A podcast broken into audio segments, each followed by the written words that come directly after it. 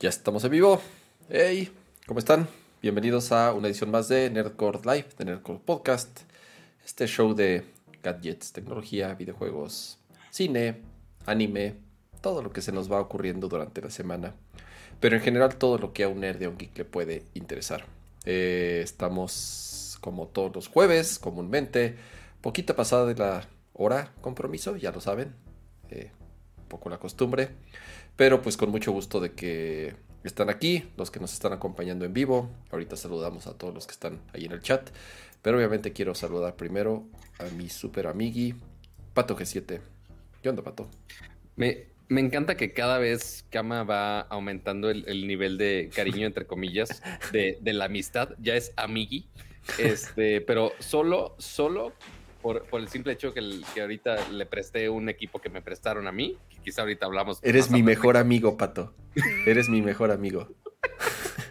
que seguramente eso sí lo vieron en, en, Twitter, que ahorita, pues de hecho, justo ese stream.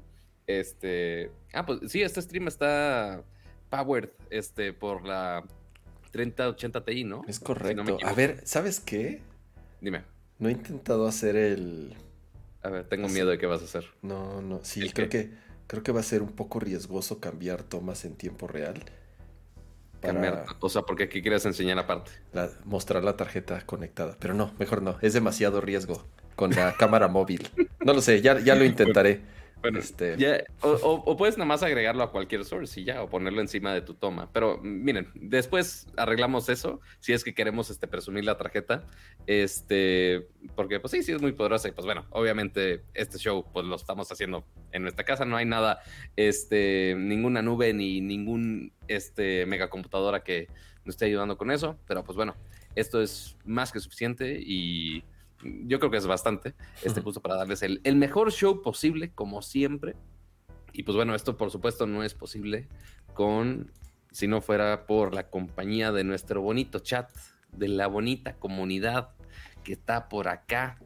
Miren los qué preciosos en sus comentarios, miren los qué bonitos, qué preciosos. Ya ¿Cómo hay, están, hay, ajá, hay varios que llegaron desde, desde temprano. Mira, Rocco llegó primero, Rito, José Escalante, Alejandro Grimi, eh, Cristian Godoy, Rocío Amaranta, Isai Leiva, eh, Pamelain, ahí está Pame, por ahí, Juan Carlos Simón desde Guatemala. Oye, saludos hasta, hasta Guatemala, qué chido que, que nos ven desde hasta, desde hasta allá. Siempre. Desde hasta allá. Sí, me encanta de mira, verdad mira, que nos mira vean. qué tan lejos puede lados. llegar el internet. La magia uno, de la uno ya no sabe. Oye, este. Dime. Muchos, muchos temas esta, esta semana. Eh, uh -huh. Yo nada más quería vol volver a comentar. Puse un tuit ahí de, de las ganas que ya tengo de, de, de, que todos regresemos a la normalidad y entre eso regresemos a nuestros lugares de trabajo. Dios Como mío. que a la gente no le agradó. Es un loco. Eres Como un que loco. a la gente no le agrada. Entonces. Pues ya, o sea, esa encuesta la hicimos justo uh, cerca del final del stream pasado. Este, que justo, obviamente salió esta idea súper este, contraria al, al, a lo popular, este, medio hipster, la idea de, ah, oye, sí quiero regresar a la oficina, según Cama. Este, pues puse la encuesta en Twitter y Twitter obviamente este, llegó con la voz de la razón y dijo, Nel, ¿en qué cabeza cabe? Pero pues bueno, es, es, recordemos que son situaciones muy distintas, principalmente porque Kama está ahí con su familia que tiene que estar cuidando a los niños interrumpiendo juntas. Quiero pensar. Hay, hay lugares, mira, mi, mi, teoría es que hay lugares para todo y hay momentos para todo. Hay lugares uh -huh. para divertirse, hay lugares para vivir, hay lugares para convivir, hay lugares para trabajar, hay lugares para sí. distraerse. O sea, siento que así está diseñado el mundo y está diseñada la sociedad. No estoy diciendo que esté bien o mal, siento que así está diseñada. Y hay lugares para todo y hay momentos para todo. Y por lo menos a mí, me cuesta, como lo dije, me cuesta mucho trabajo concentrarme o separar las tareas y las responsabilidades familiares, personales, de diversión, del trabajo. O sea, estoy trabajando, tengo, porque tengo, o sea, uh -huh. mi computadora de trabajo está al lado. Sí. Y aquí tengo una computadora con juegos y tengo mi, mi Switch y tengo, o sea, obviamente mil madres y yo me distraigo uh -huh. con la maldita mosca. O sea, yo tengo muchos problemas para concentrarme En cambio, en cambio, si yo, o sea, si mi mindset es así, ah, estoy en la oficina, me cuesta menos trabajo eh, el, el, poderme concentrar y el hacer las cosas. Y de nuevo, ¿no? O sea, creo que hay lugares para todo, hay momentos para todo, pero... Sí, o sea, porque, yo, porque yo estoy aquí, que trabajando, y aquí está mi PC donde estoy editando algunas, algunos proyectos, pero ¿ves qué tan cerca está de tirarme al sillón y nada más echarme a ver la tele, echarme a ver Loki o ponerme a ver cualquier tontería en YouTube de algún video de teorías de conspiración de alguna serie o una madre así. Es, o sea, pasa muy seguido. No, no, no puedo negarlo. sí, o sea, no, se, no se puede. es, muy peligroso. Mira, dice, eh, está en el chat eh, Mike, no es Mike Wazowski, pero se escribe casi igual, Wazowski, dice, dice, doy clases y es mil, mil veces mejor en línea. A ver, Seguramente le das clases a universitarios o a semiadultos. Pregúntale a los papás o a los niños y a los maestros de primaria. Es una mierda. Es, un, es una pinche pesadilla para todos. Es una pesadilla para los niños estar sentados frente a una computadora tanto tiempo.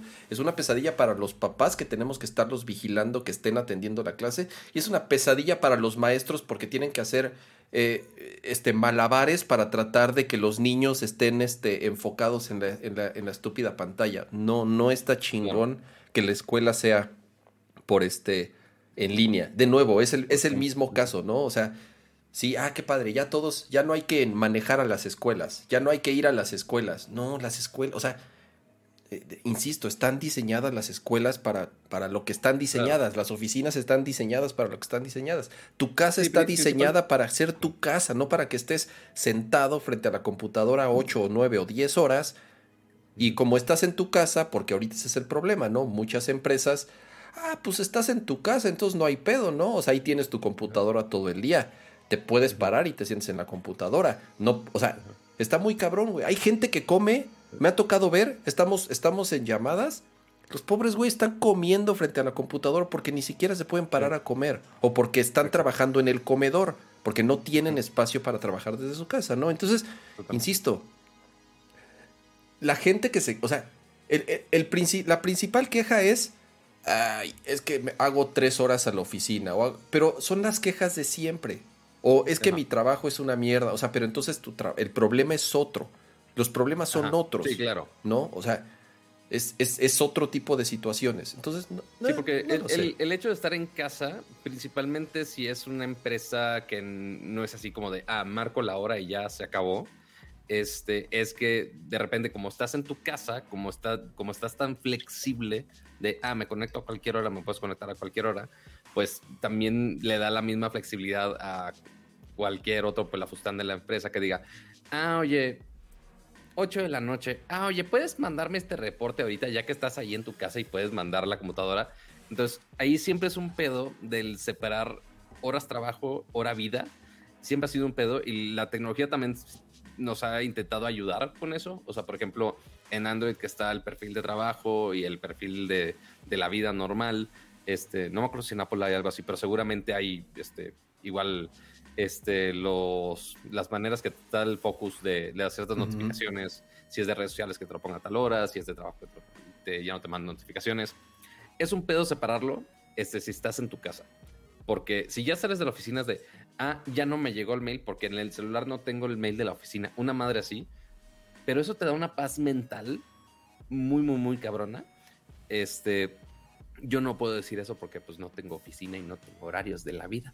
Este, ya, ya ves que estamos aquí streameando a las 10 de la noche. Así el, el, pobre cama así con, su cara de maldita sea. No, yo no tengo... No, yo, no, yo no tengo pedos. O sea, yo...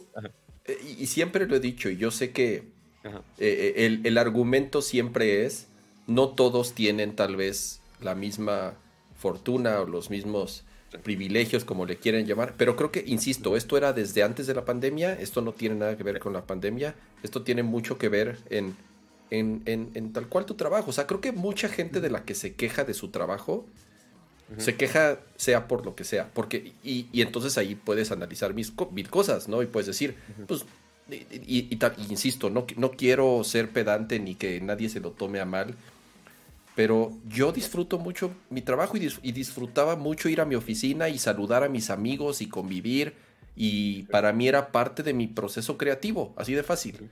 En cambio, estando en casa, o sea, eh, y de nuevo, a pesar de que tengo un estudio y bien me puedo encerrar, me cuesta mucho trabajo. Este es mi espacio de jugar, este es mi espacio de, entretenimiento, de diversión. ¿Qué no es, las luces RGB? Es mi espacio donde hago mi stream. Obviamente están, están, están mis niños, está, está mi esposa. Hay, tengo cosas que hacer de la casa, obviamente, y ese es el tema, no es para mí. Estoy hablando de mí, ¿no? Y por, eso para mí. Sí, no, y, más con tu familia, que sí, hasta tienes un horario de, oye, voy a pelar a mis hijos, porque si no, o sea, se nos va la vida de, ah, ya no los peleé y ah, ya tienen 15 años, como de, güey, ¿qué pasó? Sí, son este, chiquititos. Pero, ¿qué, te iba a decir? O sea, sí, eh, eh, yo creo que durante esta pandemia sí, eh, no estoy diciendo que todo el mundo de, ah, fuerza home office. Hay algunos que sí lo disfrutan. Por ejemplo, ahorita varios en el chat dijeron de, güey, dar clases, este, por ejemplo, universitarios, ok, darlo en línea, ok, chingón, todo el mundo se ahorra este tráfico, si están más cómodos así, fine, chingón. Este, pero este también dio la opción a que muchos pudieran ver esa opción de que sí se puede hacer un balance. O sea, no es porque estoy segurísimo que muchos se han topado de, güey, hago mucho tiempo en tráfico, siento que me concentro más en mi casa, puedo hacer el experimento de home office. Y mucha gente, principalmente así, hiper mega este, glomo este, van a decir, no, no, no, es que, aquí tienes que hacer hora nalga, no, home office, no, no, no, es pecado, como crees? Pero justo ya después de este tiempo ya, ya tuvieron que ver muchos de manera forzada de, ah, el home office puede funcionar para algunas cosas, quizá no todo, pero ya habrá alguna, igual depende del caso, como dice Kama, habrá algunas empresas que se puede full home office, habrá algunas empresas que tiene que ser full presencial, habrá algún, algunas que te den la flexibilidad de, güey, si necesitas quedarte en tu casa a recibir, no sé, güey, un mueble, paquetes de Amazon, lo que quieras. Ok, puede hacer el home office, no hay pedo. Oye, puede haber, eh, durante la semana tienes que ir tres físico y tienes dos este, de home office. Y ya diferentes políticas van a estar este, aplicándose en cada empresa ya que estén regresando a la normalidad, pero este, igual si están ahorita en, esa situación de estoy encerrado en mi oficina y voy a volver así a estar encadenado al, a, mi cubículo y demás, ok, este, discutan con sus empresas de, oye, oye, ya vimos todo este año que sí podíamos hacer algo con herramientas tecnológicas que se pueda hacer algo remoto, si es que eso hace tu trabajo y tu vida laboral más feliz y más productiva, ok, coméntenlo y realmente quizá con eso puede cambiar un poco el paradigma, pero pues sí, habrá, habrá jefes como Kama que sus pobres diseñadorcitos van a, estar bajo su látigo de que tienen que ir a la oficina a fuerza ni todos los días. Ni, siquiera, Pato, por eso yo hablo por mí. O sea, yo no, o sea, ¿me entiendes? O sea, eh, lo que mencionan en el chat, el modo híbrido. Ok, el modo híbrido, ¿no? Y entonces ahí sí unos van a decir, pero ¿quién define el modo híbrido? ¿El empleado? El empleado siempre va a decir, no, no quiero ir nunca, ya sabes. ¿Quién lo va a decir? ¿La empresa? Que diga dos días sí, dos días no, o una semana sí, o una semana no. También depende en qué trabajes. Si trabajas en una fábrica, pues obviamente no puedes trabajar desde tu casa. Si trabajas en una línea de producción, en un laboratorio, en un... Hay o sea, creo que en general, o por lo menos gran parte de los que nos están viendo en vivo o que es nuestro público en general, quiero pensar que gran parte trabaja en ondas de tecnología. No lo sé, estoy tal vez asumiendo algo que, ni siquiera va por ahí. Estamos pensando que nuestro público es bastante ñoño como nosotros, quizá. Quién sabe si hasta al punto laboral o no. Sí, y, de nuevo, o sea, sí, tal vez un, un programador, sí, ¿me entiendes? O incluso podrían decir, pues tú eres diseñador también. Y de nuevo, no es más un tema para mí un poco más cultural y un poco más de darle orden a mi vida y de, y de cómo estoy acostumbrado, sí, estoy viejo, lo, lo sé, o sea, soy, soy, soy tal vez más grande que muchos de los, de los que nos están, este, de, de los que nos están viendo. Yo tal cual es lo que digo, creo que hay lugares para todo, momentos para todo, horarios para todo, y así está diseñado el mundo, y por lo menos a mí así me gusta, entonces, eh, no lo sé. Eh, creo que también está comprobado. Pelearse cada quien con su burocracia laboral. Exacto. o su jefe los deja, o la empresa les dice, ah, que el empleado decida. Depende, o sea, hay algunas empresas, o sea, de Silicon Valley que dicen, ah, güey, sí, el empleado decide si se queda en home office toda la vida, este, o si va a la oficina. O sea, ahí está su cubículo. Si quiere ir, fine. Si no, pues que se quede en su casa, no hay pedo. Pues sí, este, pero tampoco para ah. una empresa, imagínate, Pato, o sea, eh, porque igual ya tal vez para arrancar un poco ya con nuestros temas, no es, no es necesariamente eh, relacionado, pero sí vamos a hablar un poco de Apple.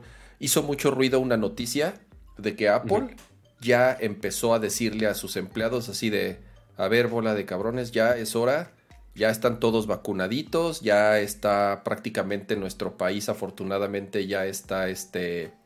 Eh, casi casi libre, digo, obviamente bajo ciertos cuidados, ¿no? Siempre hay que, hay que seguirse cuidando, pero Apple ya empezó a pedir que, se, que, empiecen a regresar a la oficina en los, es, pronto, ¿no? Y puta, haz de, cuenta que les dijeron, este, les vamos a recortar el sueldo a la mitad porque se querían matar, ¿no? Entonces, imagínate una empresa... este, habían mencionado que al inicio del año muchas empresas de Silicon Valley, se hace Google, Facebook, Apple, que los empleados tenían la opción de trabajar remotamente todo el año y que no había problema. Y resultó que siempre no. Apple dijo de, ah, pues ya estaba con nada todo, pues ya estamos pagando a la oficina. ¿Qué no hicimos toda esta nave espacial? Imagínate lo que costó, imagínate lo que costó hacer ese campus para que de pronto digan, no, pues ya, ya no, pues ya me gustó esta, ya me gustó trabajar en calzones desde mi casa. Así de, a ver, güey, espérate. O sea, no ganas tres pesos, güey. Un ingeniero de Apple, jodido, gana base 150 mil dólares al año y, y, y, y, de los, ¿no? Ahora hacen hardware también. Eso es importante. Eh, entonces, de, nuevo, ¿no? Entonces, este, depende mucho la empresa, obviamente. Eh, y, lo que te digo, ¿no? Dejarlo opcionar. Estoy hablando de Apple, que tiene todo el dinero del mundo, ¿no? Y aún así lo que costó ese campus. Imagínate una empresa. y, una empresa de tecnología, que en teoría podría hacer la gran mayoría de sus cosas. Claro. Pues con tecnología remoto. Pero con, una empresa. del internet. Pero una empresa, hablando en México, imagínate, o sea, lo que cuesta tener una oficina, equipos, servicios, renta, seguridad, o sea, lo, lo que cuesta tener eso, ¿no? Y muchas veces ya tienen contratos o ya tienen los edificios o ya tienen todo. Como para que de pronto así de, güey, tengo un che monstruo aquí parado y para que nadie ya quiera venir porque pues ya les gustó. Eh, no, no lo sé, este, insisto, creo que... Eh, sí, porque si no, también hay trabajos como el de Fernando Curi, que primero, bienvenido a ser miembro core del canal. Muchas gracias por su suscripción pero pues también dice que, o sea, sí, sí es ñoñazo, pero también es ortodoncista y pues hacer ortodoncia remota está un poco cabrón Ya todo quieren, ya todo quieren hacerlo remoto, güey. O sea, también este, está, cabrón, no todo puede ser remoto, güey. O sea, sí, en algún momento, pues cuando la pandemia, digo, no, no es que se haya acabado, pero estábamos tratando de descifrar cómo demonios se puede mover el mundo en un, o sea, por lo que estaba sucediendo pero de, nuevo, ¿no? Este, hay, hay cosas que el, el mundo se movía con paqueteritos de Uber, Rappi o el que quieras. Y funcionaba bien y bonito. lamentablemente no, no estamos conectados a la Matrix para que todo nuestro mundo sea nada más digital y no hay pedo. Este, pero pues sí, sí somos de carne y hueso, chavos. Lo siento.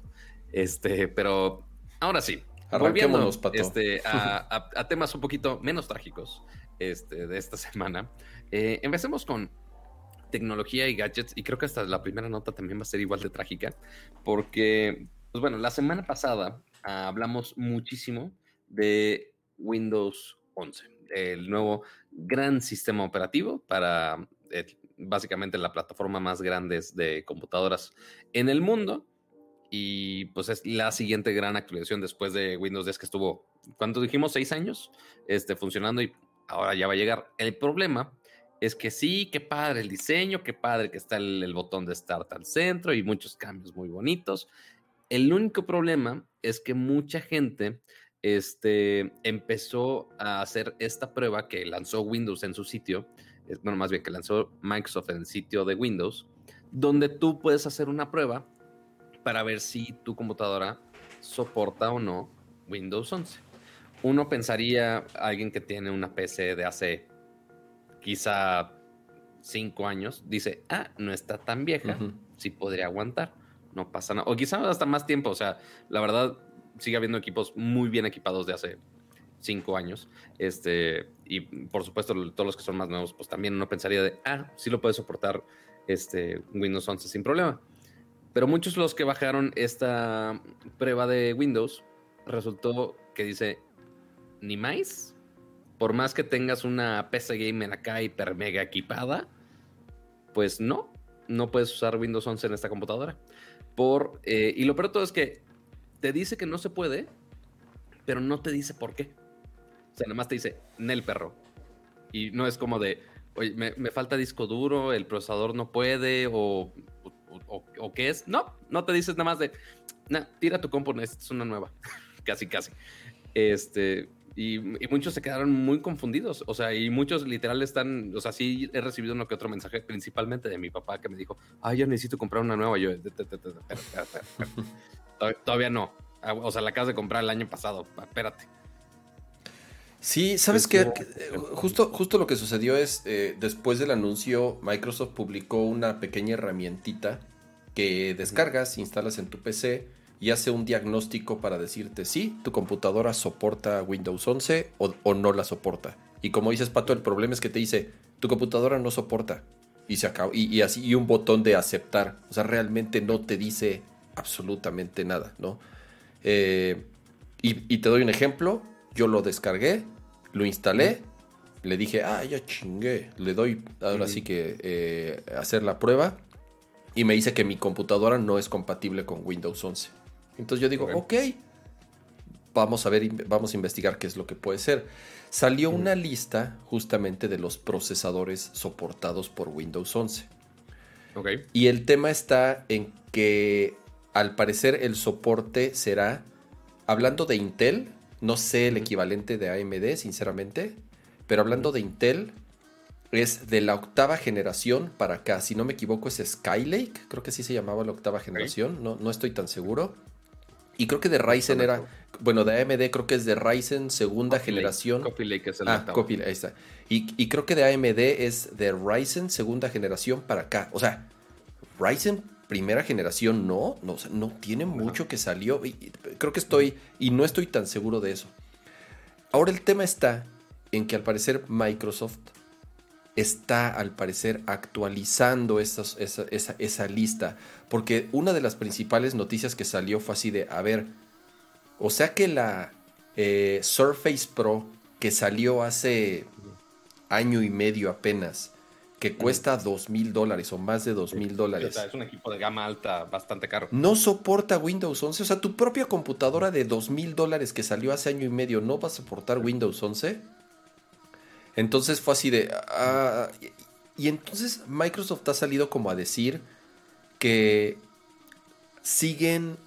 No, que esta lista no es segura, tal cual. Ojalá. Uh -huh.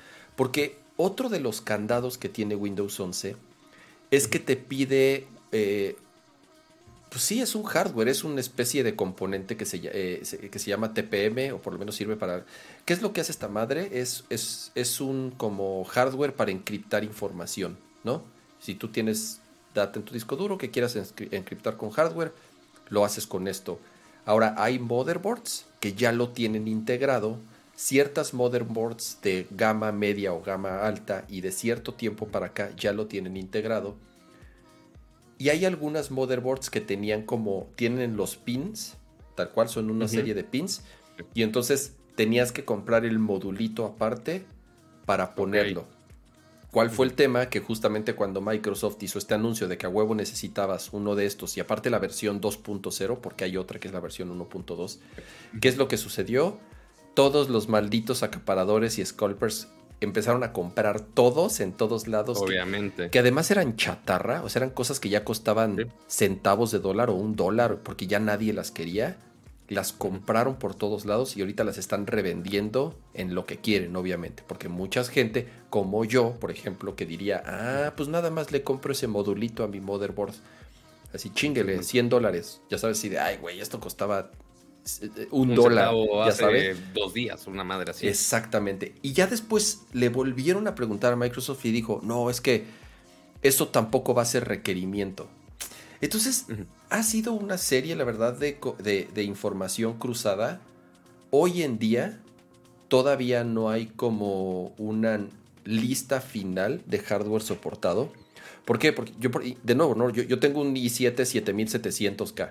Que sí, no es el mejor CPU del mundo, obviamente, ni el más nuevo. Pero sigue siendo un CPU súper capaz, ¿no? Y que realmente me permite hacer lo que yo quiera hoy en día. O sea, no es que yo diga, ah, mi PC está lenta, para nada. Sigue siendo una PC súper rápida, ¿no? Entonces, em, y resulta que no está soportado, según esta lista que tiene Microsoft, ¿no? Entonces, sí, yo creo que hay que esperarnos un poco más. Ahora, la fecha de salida, al parecer, es octubre. No falta tanto. Ajá. Sí, no. Entonces, no es la primera vez también que Microsoft sale con algo y de pronto eh, se le avienta el mundo encima y dicen, ah, ok, ya lo ya, ya, vimos bien, ya lo pensamos mejor y, hacen ahí algunos cambios, ¿no? Sí, porque eh, se enfocaron mucho en este lanzamiento de Windows 11 de, ah, es Windows para todos, eso es una, porque sí es un upgrade gratis de, Windows 10.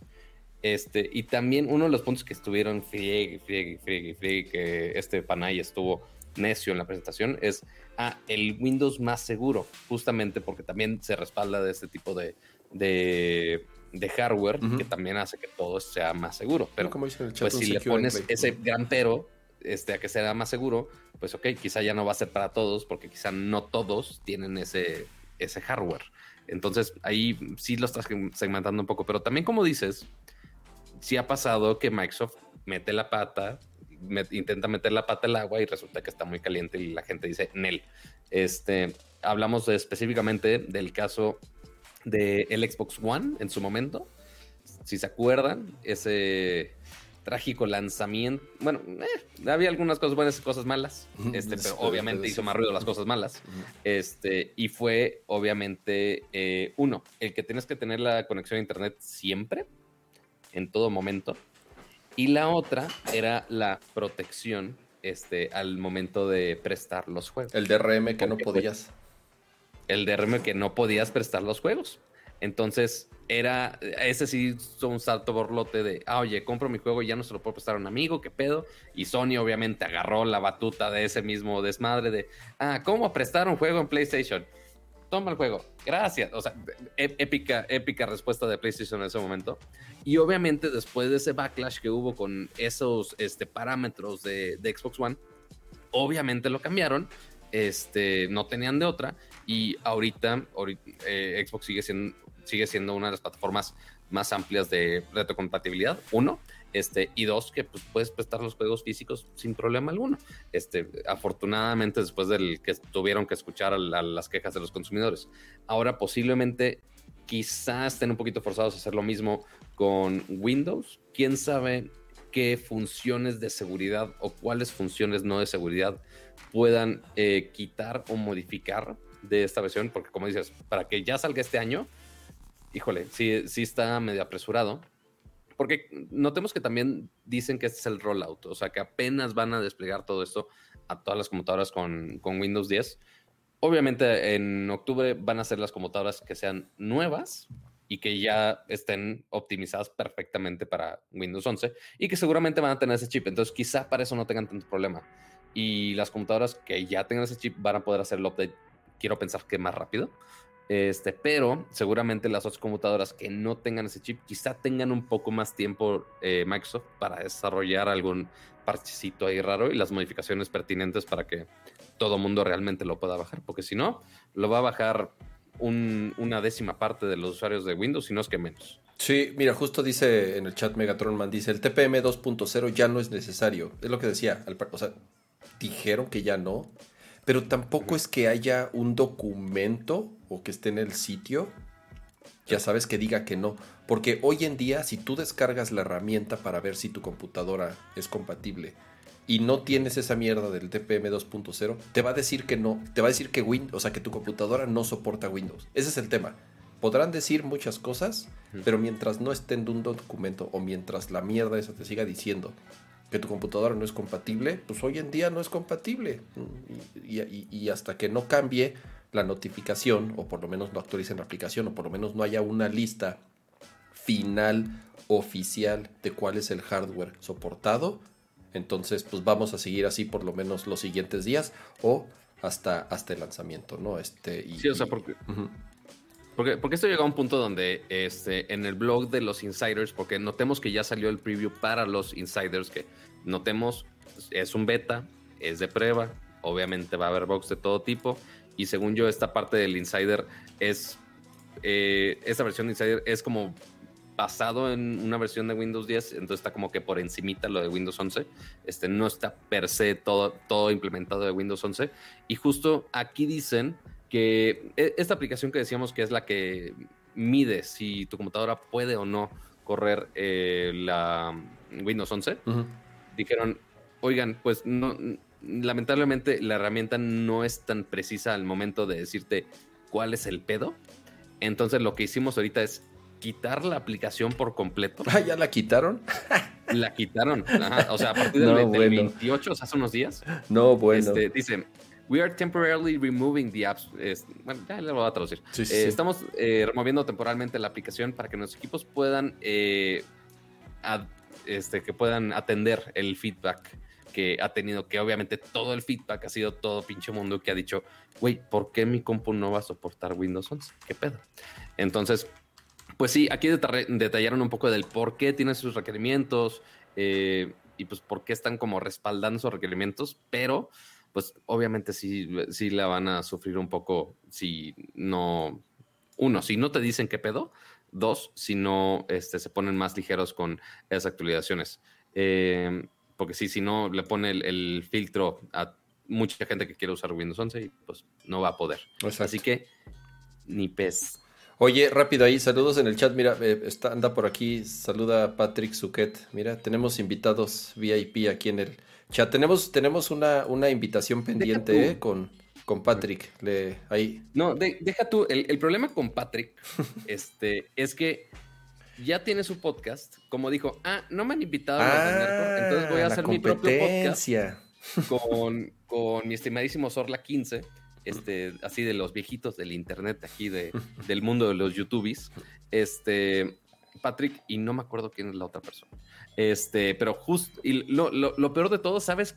Tanto coraje tuvo Patrick a ese punto donde hizo su podcast exactamente el mismo día que Nercor, porque literal hace algunas horas estaba en vivo. Entonces, el, rencor llegó a ese nivel. Cámara. Y ya, Yo, creo, que ya terminó la, transmisión de Patrick, porque, pues, para que se esté paseando acá en el chat, eso significa que, ya se acabó el show de aquel lado. Pero, este. saludos a todos los del podcast de Amplitud Modulada. ¿Sí es amplitud modulada? Eh, ¿Y te acuerdas? Sí, estoy casi seguro que sí. Este. Pero ahorita lo checo. Igual ahorita no es coraje, jaja, lo hagan antes para poder verlos. Ay, mira lo que hermoso, arreglándole, arreglándole aquí en vivo al changarro. no es cierto, Oye, eso es el este drama con Windows 11 por ahora. Así es. Mira. Y ahora vamos a hablando de cosas que van a funcionar o no van a funcionar con nuestros setups actuales. Eh, pues vamos ahora con una nueva plataforma que para todos los que están quejando de, oye, que la cámara de pato se ve mal porque si el que, no paga sus, este, su todito card y demás cosas, sí, sí, de repente me ha dado bajadas mi, este, de, conexión mi proveedor de internet. Este, pero no, no vamos a quemar tanta gente en este, en este show. Ya suficiente con quemar a Patrick ahorita. Este, pero eh, está llegando otro proveedor de internet, pero no es nada más darte otra fibra óptica más, no es darte eh, otro paquete mil en uno este, para ensartarte ahí con alguna este, marca mexicana, este, principalmente televisoras, sino que ahora está llegando un servicio de Internet satelital, el cual conocemos como Starlink, que es básicamente el Internet de Elon Musk, que yo, yo sé que Kama lo es súper fan de Elon Musk, yo lo sé, o sea, lo ha, ha, contado este, pasionalmente su, su fanatismo por él. Este, pero, pues bueno, Starlink ya lo había anunciado Elon Musk, ya está funcionando en algunos países inclusive. Es el servicio de Internet el cual funciona por medio de antenas que literal la apuntas hacia el espacio y te puede dar conexiones bastante rápidas y bastante estables en cuanto también en cuanto en cuanto a latencia, cuanto a velocidad, pueden llegar hasta un gigabit por segundo. ¿Cuándo este, funciona? cuando funciona, exacto. O sea, es satelital, este, porque pues, obviamente eso es eh, con la ayuda de la tecnología SpaceX, que pues, obviamente tiran un montón de cohetes al espacio, ponen un montón de satélites y ya con esto te pueden dar tu conexión a Internet, que ok, sí lo podrías poner en tu casa. Sí, o sea, lo único que realmente te pide el sitio, realmente, es que puedas apuntarlo y que se vea el cielo. Según. Pero de ahí no sé si haya eh, limitantes de, ah, está nublado, no está nublado. O sea, no se acuerdan en sus momentos de, de cualquier servicio de tele por, por antena de, ay, está nublado, no, no se ve el partido. Todavía, Pato. Llueve, llueve y ya me chingué, no puedo ver el fútbol o lo que sea. no, bueno, por, eso siguen pagando esas cosas. este, pero, eh, entonces, eso mismo podría pasar con, con ese servicio. Entonces, ¿por qué si puede variar por tantas cosas? ¿Por qué diantres alguien este, contrataría algo así? ¿Y por qué lo mencionamos ahorita? Porque ya lo mencionamos cuando se lanzó. El detalle aquí es que ya tiene eh, autorización este servicio para funcionar en México. Este, ya se aprobó eh, que estuvieran las operaciones aquí en México, entonces ya los usuarios que estén acá ya pueden contratarlo. Que notemos que el precio no está tan descabellado, el pago mensual, al menos el pago mensual no está tan descabellado, este, que es de 99 dólares al mes, o sea, sí, sí es de, de 2 mil dolaritos, depende si pagas tu tus 200 este, megas de, algún servicio, pues medio comparable en ese, en ese punto. Pero obviamente lo que más duele de ese servicio ahorita es que aparte del costo mensual, tú tienes que pagar la antena. La antenita. Y esa, pues una antenita bastante, o sea, sí es parecida tipo las de Sky Dish o cualquiera de esas. Sí. Este, pero es un, es una antena que cuesta 500 dólares, cerca de los 10 mil pesos. Posiblemente cueste más si es que realmente la ponen en pesos mexicanos. Y pues vas a tener que pagar la antena y después ya el servicio mensual para tener esta conexión a internet este, espacial. Ahora, y eh, la idea. No, más para todo, termina y, y, luego ya. Ah, que el punto aquí es que ese servicio llega de manera oficial, pero es principalmente pensado para zonas rurales o donde realmente si quieres una mejor conexión a internet y güey, en el en tu colonia, en tu banqueta, en la esquina de tu cuadra no llega la fibra por X o Y razón, porque la compañía de internet este, tradicional te odia.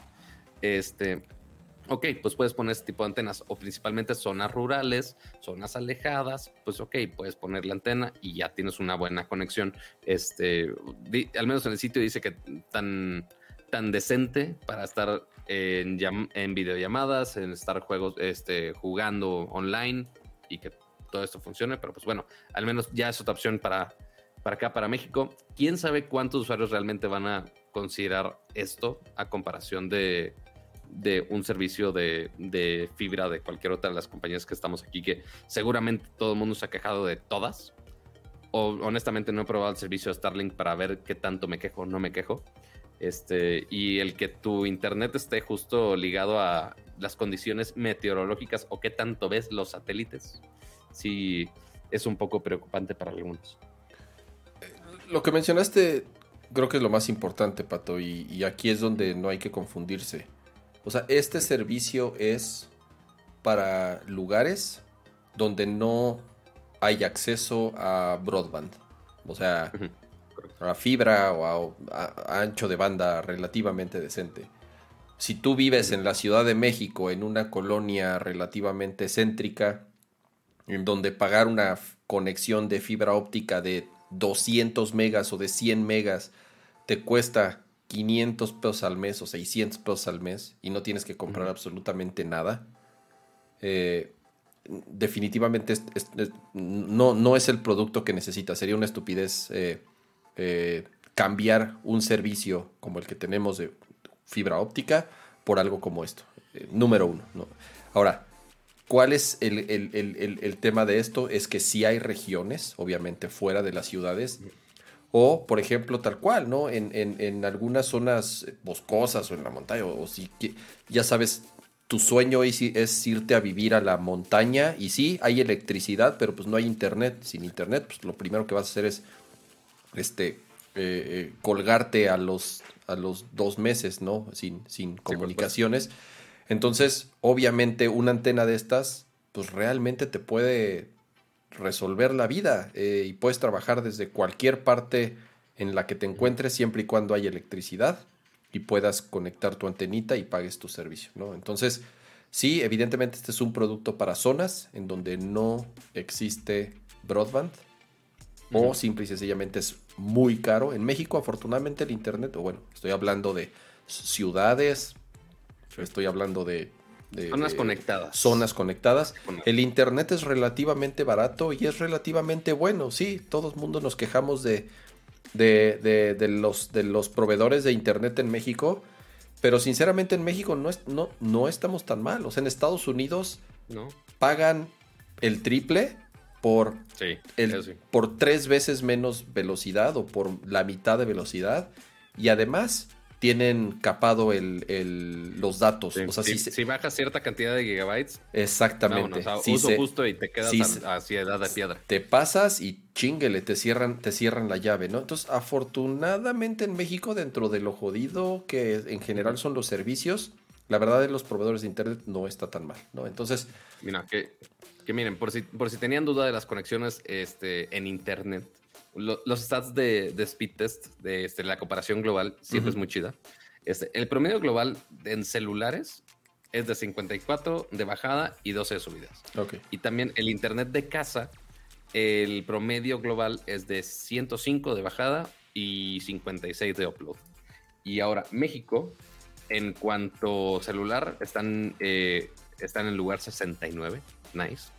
Este, Y también en cuanto a la conexión de casa, están en, el lugar 82 con un promedio de 50 megabits por segundo, que no está nada despreciable. 50 megabits, o sea, no tienes absolutamente ningún problema. Puedes hacer lo que quieras con 50 megas.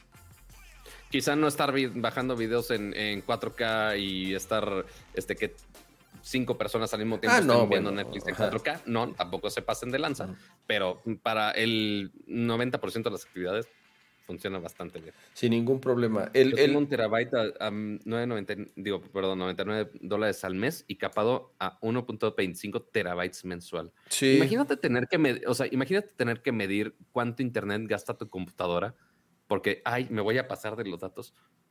Qué, huevas esos, esos Tienes que instalar, tienes que instalar aplicaciones para que estén midiendo la transferencia de datos y entonces como en el celular, ¿no? Que si ya sabes, te pasaste, te pasaste tus datos y chinguele, ahí te va el excedente y te y, y terminas pagando el triple, no digo. Y pagas por kilobyte, así el ah, triple. Exacto, por kilobyte. Entonces, pues de nuevo, ¿no? Eh, la nota es que ya oficial. Un amigo, la verdad, lo compró hace tiempo, fue de los primeros que se anotó en la lista. Según yo, no tarden que le llegue aquí en México. Eh, y que justamente le va, eh, creo que no tarden que le llegue, ya lo va a poder usar aquí. Y espero poderles dar una. Que, reseña. que ahorita siguen en conexiones beta. Eso sí es, este, Hay muy pocos satélites, ese es el problema. O sea, la, la, conexión y el servicio hoy en día, y por las reseñas que he leído, es inconsistente. Esa es la palabra, es inconsistente. Porque tampoco hay la suficiente cantidad de satélites. Entonces, obviamente, cuando hay temas como clima o si de pronto pues no hay un satélite tan cerca, se te puede ir la señal. Ahora, la promesa es que la cantidad de satélites en los próximos años se multiplique para que verdaderamente en cualquier lugar del planeta puedas tener acceso a Internet y a una velocidad decente y sin que se esté cortando, ¿no? Entonces, la verdad, creo que eso sí, pues es, es, el, es el futuro. Sí, o sea, porque la nota dice que a partir del 28 de octubre se podrá hacer usar en México de manera oficial. Obviamente, pues te puedes llevar tu satélite, te traes acá y pues también sigue siendo el mismo cielo, no hay pedo. Pero también lo curioso al momento de tú querer reservar tu satélite de Starlink, dice, eh, Starlink actualmente está a capacidad en tu área hasta el 2021. Tu orden podría no ser completada hasta a finales del 2022. Al menos eso es ahorita cuando yo entro y pongo este, mi dirección de la CDMX te dice, podría ser hasta 2022. Entonces, también este, deja tú el desabasto de chips, también hay desabasto de satélites, aparentemente. Este, no, y conociendo a Elon Musk, si aplica la misma de Tesla, si te dice que tu coche va a estar en seis meses, va a estar en 16. Dos años. Ajá, exacto. Entonces, Podría ser. Pues bueno, ah. eh, interesante creo que este tema. Igual ahí en el chat varios nos comentan ahí, Daniel Piña desde Chile eh, dice las fibras de 300 megas de 14 a 20 dólares, bastante decente, la verdad. Dice en Francia 19.99 euros por 260 gigas TV y teléfono. Sí, bueno, pero Francia también te fuiste como al extremo del, del primer mundo. De nuevo, ¿no? Para México y en general América Latina, insisto, creo que no estamos tan mal. Y de nuevo, ¿no? Comparados con los amigos norteamericanos o los estadounidenses, a ellos sí les va medio mal con, con el costo de los servicios de Internet. Así es. Mira, de, los de Latinoamérica, así scrolleando así de arriba abajo la lista de las velocidades de casa, el más arriba de Latinoamérica es Chile, con un promedio de 192 megabits por segundo. Qué Súper bien. Sí, sí, mira, como, dices, eh, como dice Daniel ahí en el chat, 300 megas por 15 dolaritos. Nada mal. Pasemos a la mm, siguiente nota, Pato. ¿Qué sigue? ¿Qué sigue? Vámonos. Sí, porque si nos vamos a checar así. Sí, faltan, un, de internet faltan un buen de temas. Dale. Oyes, Ahora vamos con, eh, hablando de poderes, de poleles mágicos que tenemos en nuestros celulares y demás. Eh, ahora, esta es la pleca de Techie Gadgets. Y mira, la pasada era esta. Ah, bueno, no. al rato, al rato la pongo porque tenemos otros, tenemos, tenemos otros temas de eso. Ah, me, me, encanta que, o sea, yo puse la, acomodamos la lista de temas, le puse esta es de tal pleca, esta es de tal pleca, por dónde se lo pasó, por donde quiso. Yo dijo, dijo Kama, ah, yo le quiero picar a las plecas ahorita. Yo tengo el control, pato. no, bueno. Yo tengo el control. Con... ok, ya me callo. Este, pero, eh, ahora, una actualización para eh, principalmente usuarios de Android, porque pues ya ves aquí cómo celebramos cuando sale un nuevo procesador de Apple este, cuando sale un nuevo procesador de AMD, que sale un nuevo procesador de Intel. Y pues bueno, ahora el epítome, lo más elevado del mundo de Android, ya se acaba de actualizar. Porque nosotros teníamos acostumbrados, si queremos el, teléfono más de gama alta de la vida, era con un Snapdragon 888 de Qualcomm, este, que es el que vemos en el S21, que vemos en básicamente en, el Mi 11, en prácticamente todos los teléfonos de gama alta, si quieres el mayor poder posible, era con ese procesador. Pero ahora, justo esta semana, eh, se está celebrando el Mobile Worldwide Congress en Barcelona, eh, que normalmente lo tendríamos, uno, más temprano en el año, este, y dos, pues es presencial. Era como en febrero, ¿no? Originalmente. Ajá, sí, o sea, es como, es, sí es, y luego, luego es, es ese, casi, casi de inmediato. Este, donde muchos aprovechan para hacer anuncios celulares. De hecho, LG aprovechó ese evento para hacer celulares y pues, no, ya, RIP, RIP de LG. Pero, bueno, lo hicieron más tarde para que pues, justamente intentaran traer más gente físicamente a Barcelona. Eh, pero pues así ves así los videos, porque sí hicieron un evento físico sorpresivamente. Y pues sí, sí ves así las fotos y videos y sí está medio vacío el asunto. Eh, pero eso no limita que hubiera anuncios de todo tipo, principalmente estos, este de Qualcomm y también uno de Samsung que ahorita mencionamos. Porque aquí en, con Qualcomm sacaron una actualización de su procesador que tenemos el 888, pero ahora tenemos el 888 Plus, que igual, como su nombre lo dice, pues es un plus de lo que ya teníamos, que ahora si realmente quieren llegar los teléfonos y decir, ah, esto es lo mejor y lo más equipado de la gama alta de, teléfonos, pues bueno, van a tener que realmente irse por esos equipos, que seguramente lo vamos a ver en los siguientes eh, teléfonos de Samsung, quizás los Notes o en los plegables o en el teléfono de cualquier marca. Eh, ya Motorola ya dijo que iba a sacar uno. Este, varias marcas ya dijeron de, ah, sí, ya, ya vamos a sacarlo con ese procesador, pero falta que a la segunda mitad del, año que ya empiecen a llegar la segunda, la segunda camada de teléfonos.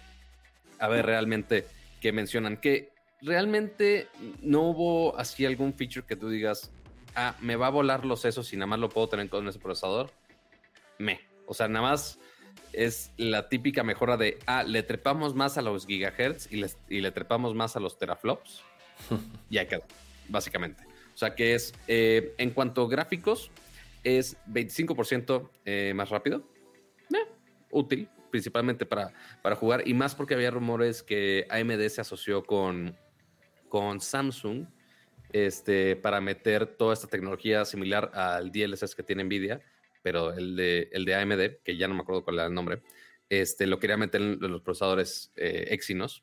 Esa es una. Este, y también mejoró Eh, un poquito más en cuanto a la velocidad de los procesadores, o sea, literal de tener un procesador que llegaba a 2.84, de los 8 núcleos, de tener uno que llega a los 2.84 GHz, ahora ya es uno que llega a los 2. De, en algunas cosas de marketing dicen a los 3 GHz, pero en realidad son 2.995 GHz. Ahí dice 2.84. Es, es, que estás viendo el anterior, es el 288. El 288 Plus mm. es el nuevo.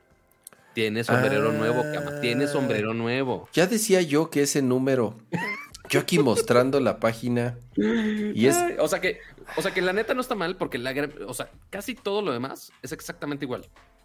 Tienen las mismas conexiones de Wi-Fi 6, Bluetooth 5.2, pantallas de 144 Hz, grabar a 4K 60 cuadros, tener tres feeds de video al mismo tiempo.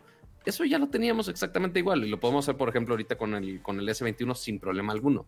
Este, entonces mejoró eso el desempeño un poquito del GPU, del, de los gigahertz. Y también en cuanto a inteligencia artificial, si le echaron más galleta, le echaron más teraflops, que en vez de 26 teraflops, digo, de 26 tops, ahora son 32 tops.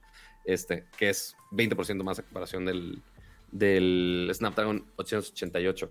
Ahora, ¿qué experiencias nos va a liberar esta mejora de inteligencia artificial? No tenemos la menor idea porque eso depende totalmente del fabricante de celulares de, oye, tienes una función así que realmente le saque mucho provecho esta parte, pues hazlo. O sea, no, es como que Qualcomm diga, ah, te damos la inteligencia artificial, pero pues, nada más para hacer esto. Pues no, va a depender de, de cada quien, así que habrá que esperar a ver qué teléfonos nos los venden más caros por tener este procesador, a ver cuál es el primero que lo, que lo tiene, cuál es el primero que llega a México y a ver si realmente alguien le saca provecho a este Plus del Snapdragon 888 Plus, que seguramente Qualcomm va a sacar el siguiente, o sea, el, porque ahorita es para la mitad de este año, porque recordemos que en diciembre, normalmente en su evento en Hawái, este, Qualcomm anuncia el siguiente que es, que es para el siguiente año. Entonces, literal, este procesador es nada más para estos seis meses, básicamente. Y ya, esas son todas las novedades. Interesantísimo el Qualcomm 888. Interesantísimo para las cosas que no, Plus. de, Android, porque, porque Kama no toca un, Android si, no es por campaña. Oye. Así su sonrisa de, no digo nada porque es No, no. Pero sí. Siempre he dicho, siempre he dicho que, o, sea, creo que sí, definitivamente ahorita el tema del, de, de los diseños de CPUs de ARM principalmente, bueno, que, utilizan esta tecnología. Sí, de pronto, eh, eh, con, los diseños de Apple se empezó a separar un poco. Antes creo que en performance eran muy similares o era tal cual una escalerita, ¿no? Uno y el otro y el otro y el otro, ¿no?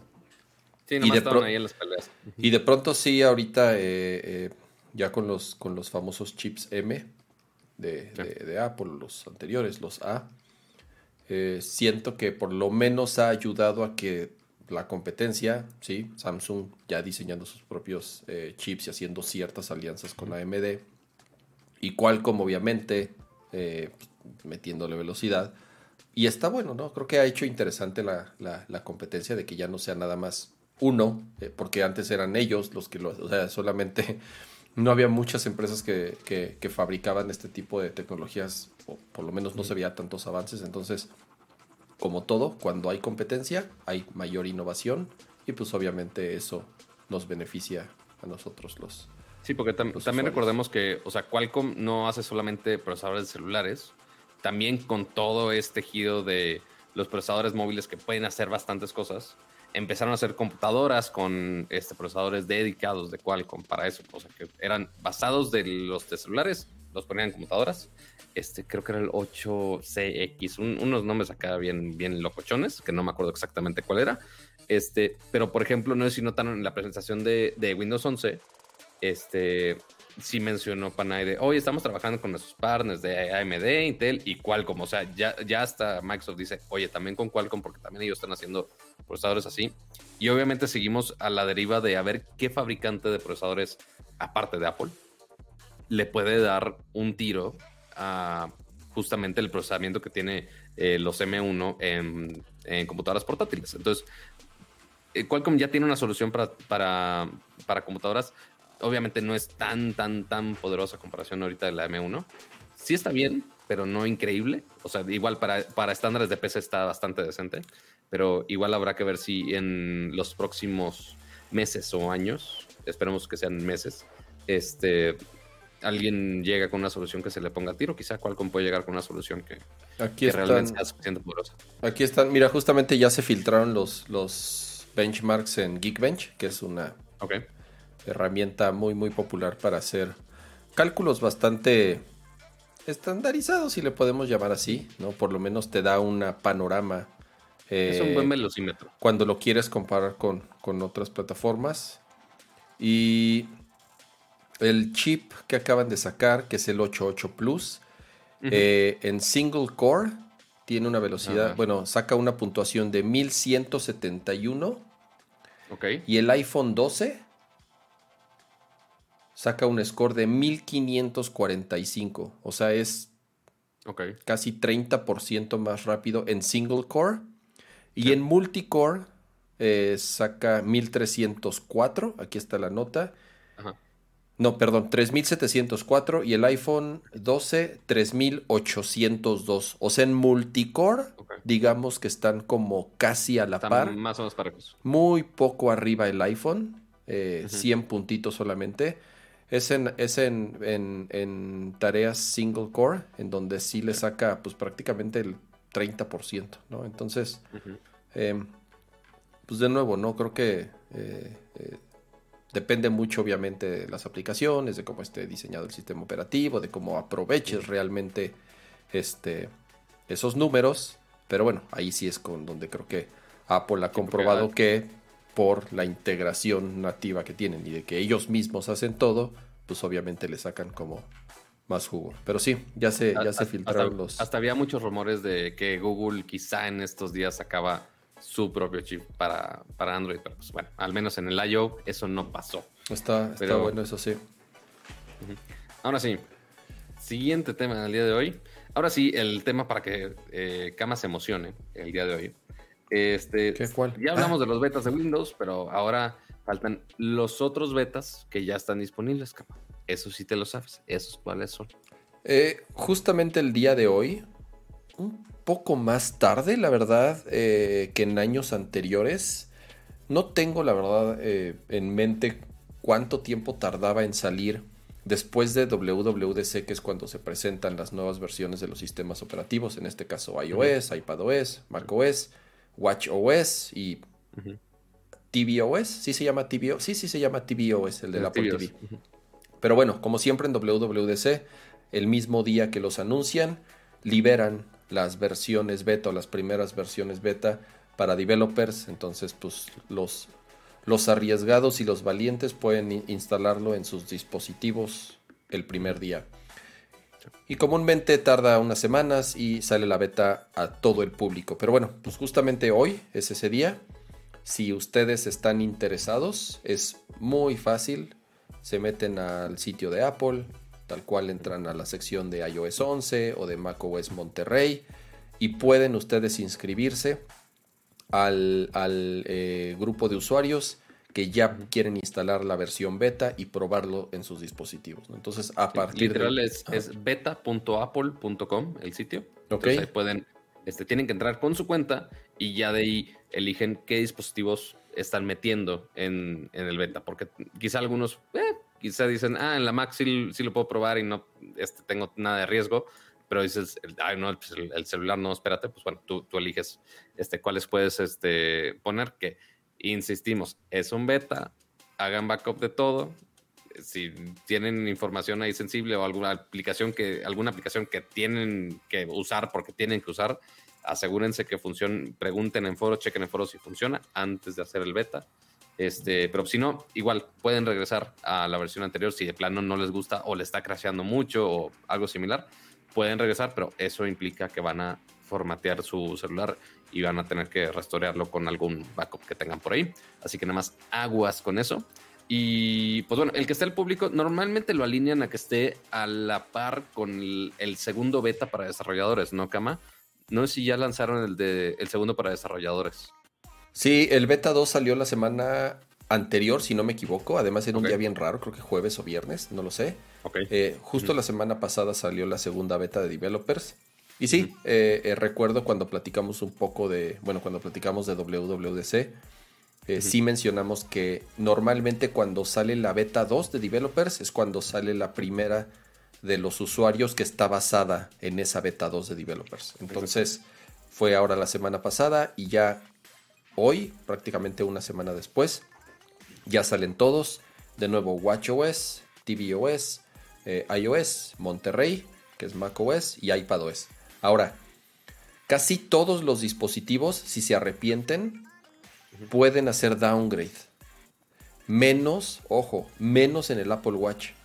En el Apple ah, Watch. no sabía que no se podía. Sí, en el Apple Watch ya no se puede. Si en el Apple Watch tú ah. instalas una beta, ya te me jodiste, carnal. Hasta que no sale la versión final, eh, ya vas a tener, digamos, un. Bueno, no necesariamente la versión final. Comúnmente desde la beta 4, beta 5, más o menos ya puedes tener una versión relativamente estable. Eh, las primeras son... Es, bastante alto el riesgo. Eh, eh, yo la verdad, pues, como lo dije, aprendí a la mala. Antes era de los calientes que luego, luego así de me vale. Y no es que tenga muchos iPhones, comúnmente nada más tengo uno, el que estoy usando en, el momento. Pero la novedad te mata. Pero es así de, ah, pero te digo algo, creo que además de que me daba cuenta de que el sistema operativo era obviamente inestable o lento, o más importante, muchas de mis aplicaciones no funcionaban, que creo que eso es lo más importante, porque al final del día el sistema operativo, sí, puede ser relativamente estable. El problema son las aplicaciones que utilizas todos los días, que no están actualizadas, entonces truenan. Pero independientemente de eso, la verdad creo que lo que más me causa, eh, o la razón principal para no instalar ya las betas, es que el día que salen, ya las versiones finales, para mí, sí, por, por nerd, es bien emocionante instalarlo y, tener la experiencia. Para mí eh, me gusta mucho, ya sea para la Mac o para el teléfono, para el reloj o whatever. Es un día bien bonito que salga una nueva versión y lo instalas y ya es una versión obviamente mil veces más estable que una beta. Sí, pueden llegar a tener sus problemas, pero, pero sí es muy distinto ya un release final a una de las primeras betas, ¿no? Entonces, para mí era como parte de la emoción, ya sabes. O sea, es como, no me spoileres, ya sabes. Me gustaba que llegara el día y sí sentí, o sea, que. No, y, aparte que, llegas con spoilers ya madreado con malas experiencias de, ay, intenté usar tal función, pero estaba bien rota y la madre. O sea, cuando realmente la experiencia mágica es cuando llegas y todo funciona mágicamente. Es como de, oh. Y, acababa siendo downgrade, Pato. O sea, lo instalaba, sí, y lo utilizaba de verdad, Pato, a veces el mismo día o dos días. Y decía, ay, sí, y como que te arruinaba la experiencia porque obviamente está muy este, inestable. Y lo que hacía era haciendo downgrade y formateando mi teléfono y la hueva y otra vez descargando todo y porque ya este... Entonces, de nuevo, yo aprendí medio a la mala y, y a menos que no tengan como dispositivos de sobra. O por ejemplo, el Apple TV. Creo que el Apple TV es un dispositivo así que tú digas, este... No te vas a morir por ello, no es como que vas a dejar de trabajar por esa madre. Ajá, o qué complejo, qué tanta complejidad puede tener el sistema operativo así como para que no pueda haber Netflix, pues no, o sea, es muy básico. La neta ni sé que tenga nuevo Apple TV, el sistema operativo de Apple TV, ni, me, ni me acuerdo que lo tenga. Pero en el Apple TV tal cual le pones descargar versión beta, ni siquiera necesitas una computadora desde el mismo Apple TV, te metes a preferencias en sistema y por ahí viene un botón que dice suscribirte al beta, te lo descarga y listo. ¿no? Entonces a lo mejor en el Apple TV digo, si hay alguna funcionalidad así que digas, ah, la necesito en este instante, pues va. Pero de ahí en fuera es muy pronto. La primera beta es muy pronto. Si, si tienes un Apple TV, ok, te puedes arriesgar, no pasa nada. Si tienes dispositivos extra, uno, que pudiente. Dos, pues bien, date. Este, y tres, lo, bueno es que yo no voy a bajar este macOS Monterrey en, en esta Max. ¿Sabes por qué, Cama? Ya no es compatible. porque ya no es compatible con Pero, macOS pero, Monterrey. pero también no seas cabrón. O sea, ¿qué año es esa laptop? ¿2000 qué? Esta, aunque la compré en 2017, Ajá. es una mid, es una refurbished eh, mid 2014. ¿A poco 2014 ya no lo va a soportar? 14, 15, 2014 ya no lo 16, soporta. 17, a partir de 18, 2015 me da 19, tanto 20. coraje. y A partir de 21. mid 2015. Ok, bueno, siete años de, de soporte. Es co- sí, es comúnmente lo que da por siete años de soporte. Más o menos si tú te vas igual a iOS, son aproximadamente... Creo que, creo que el siguiente, el, el siguiente update, iOS 15, todavía se va a poder instalar en un 7 o 7S o 6. O sea, de verdad, un teléfono Ahí- de hace un chingo de años. Y, y alguien preguntaba, sí, de, de esta, bueno, ahí no se ve, ¿verdad? Ujú. Pero sí, de, de esta, es que... Ah, no, no tiene batería. Ja, pero si tuviera batería, si estuviera prendida la manzanita que las Macs actuales, eso ya no existe, chavos. Sí, eso ya. ya. no existe. Mi Es muy old 2012. No, yo tengo, siempre lo he dicho, yo tengo allá atrás una Mac Mini 2010. Ya es bien Ok. vieja, güey. O sea, 2010. Pero sigue teniendo un procesador, un Core i7, de un quad core i7. Le puse un SSD y sigue volando la Mac Mini. O sea, sí, el pedo es que ya no le Sí. puedo instalar como la única versión. Pero sigue siendo una Ujú. súper buena máquina. Mira, ya me dijeron en el chat, 6S. eh, eh, a partir del iPhone 6S pueden instalar iOS 15. Ok. Sí, es bastante. De nuevo, aguántense El- un ratito. MacBook Pro es early 2015 en adelante, de principio, o sea, literal medio año de diferencia. Y este sí entraba todavía, Mm, pero ok. en el perro. Y, y lo que decía Kama, la gran mayoría de las computadoras este, viejitas y que ya la sienten muy lenta, normalmente nada más con el cambio del disco duro tradicional, del HDD, Del a un solid state drive, o sea, un disco de estado sólido, no mames, les das una vida totalmente nueva a esas computadoras, pero cabrón, o sea, de- a, a mí me pasó con la, ah, pues justo la MacBook anterior de esta, este, que era una MacBook Pro de 15 pulgadas, de las que sí tenían todavía el lector de discos óptico. Así ya la sentía así súper muerta. Dije, güey, ya le puse todo el RAM de la vida, ya se va a madrear. No, nada más le cambias el, el disco duro de estado sólido y vuelan como su fregada. Van a sentir que es como una computadora totalmente nueva por si realmente le quieren sacar más jugo a esas, a esas computadoras que quizás son un poco viejitas y tampoco quieren estar gastando en una M1 nueva, flamante o una iMac nueva y demás. Pues bueno, una, un SSD le puede dar unos años más de vida. muchos años de vida. De verdad, les, les duplica la vida. Tal cual, un, disco duro sólido ya son súper baratos. Un disco duro. SATA, o sea, te cuestan 600 pesos, de verdad. Eh, y le duplicas la vida a cualquier computadora de 10 años para acá, así de fácil. Entonces, Y, y aparte que eh, en, en muchos computadores es fácil de cambiarlo, o sea, es de las cosas más fáciles de cambiar. Si ya es de las, pon tu retina que ya están soldadas, ok, ahí sí es más complicado, pero los que sí tienen disco duro tradicional, ahí ya es bastante fácil de hacerlo. Pero bueno, ¿qué más sigue? Vamos a... siguiente nota. internet, el internet. vamos al internet. Señor internet. ¿Cómo iba la canción del señor internet? El señor, el señor Internet. No mames, Pato, que no, no te sabes la canción de que hizo José José con su hija del señor internet. Ah, claro, sí, sí, sí, sí, sí, Ya, ya me acordé, ya me acordé. Sí, sí, sí. Ay, ya te, ya te iba a regañar. Yo, yo- tengo otro. O sea, dices el internet y lo pones en, en canción. Yo tengo otra idea inmediatamente, pero seguramente es porque soy más millennial y este y es- estuve expuesto a los a los malos tratos de YouTube este México. Ay, no sé de qué este- hablas. Y ni me hables, ahorita que dijiste YouTube México, ni me hables de, digo, yo sé que eres del gremio, pero ni me hables de YouTube mexicanos porque empecé a leer así en internet de ahí de una tipa, de una youtuber que le Ah, ya, ya, encarcelaron. Yo dije, ¿quién demonios es esa persona? Y entonces ya me puse a googlear. No, me metí en un pinche submundo horrible, pato, que dije, no, no, no, no, qué bueno que no sé nada de esto. Adiós. Sí, no, y, o sea, ciertamente esa personalidad sí la conocí en algún momento de la vida.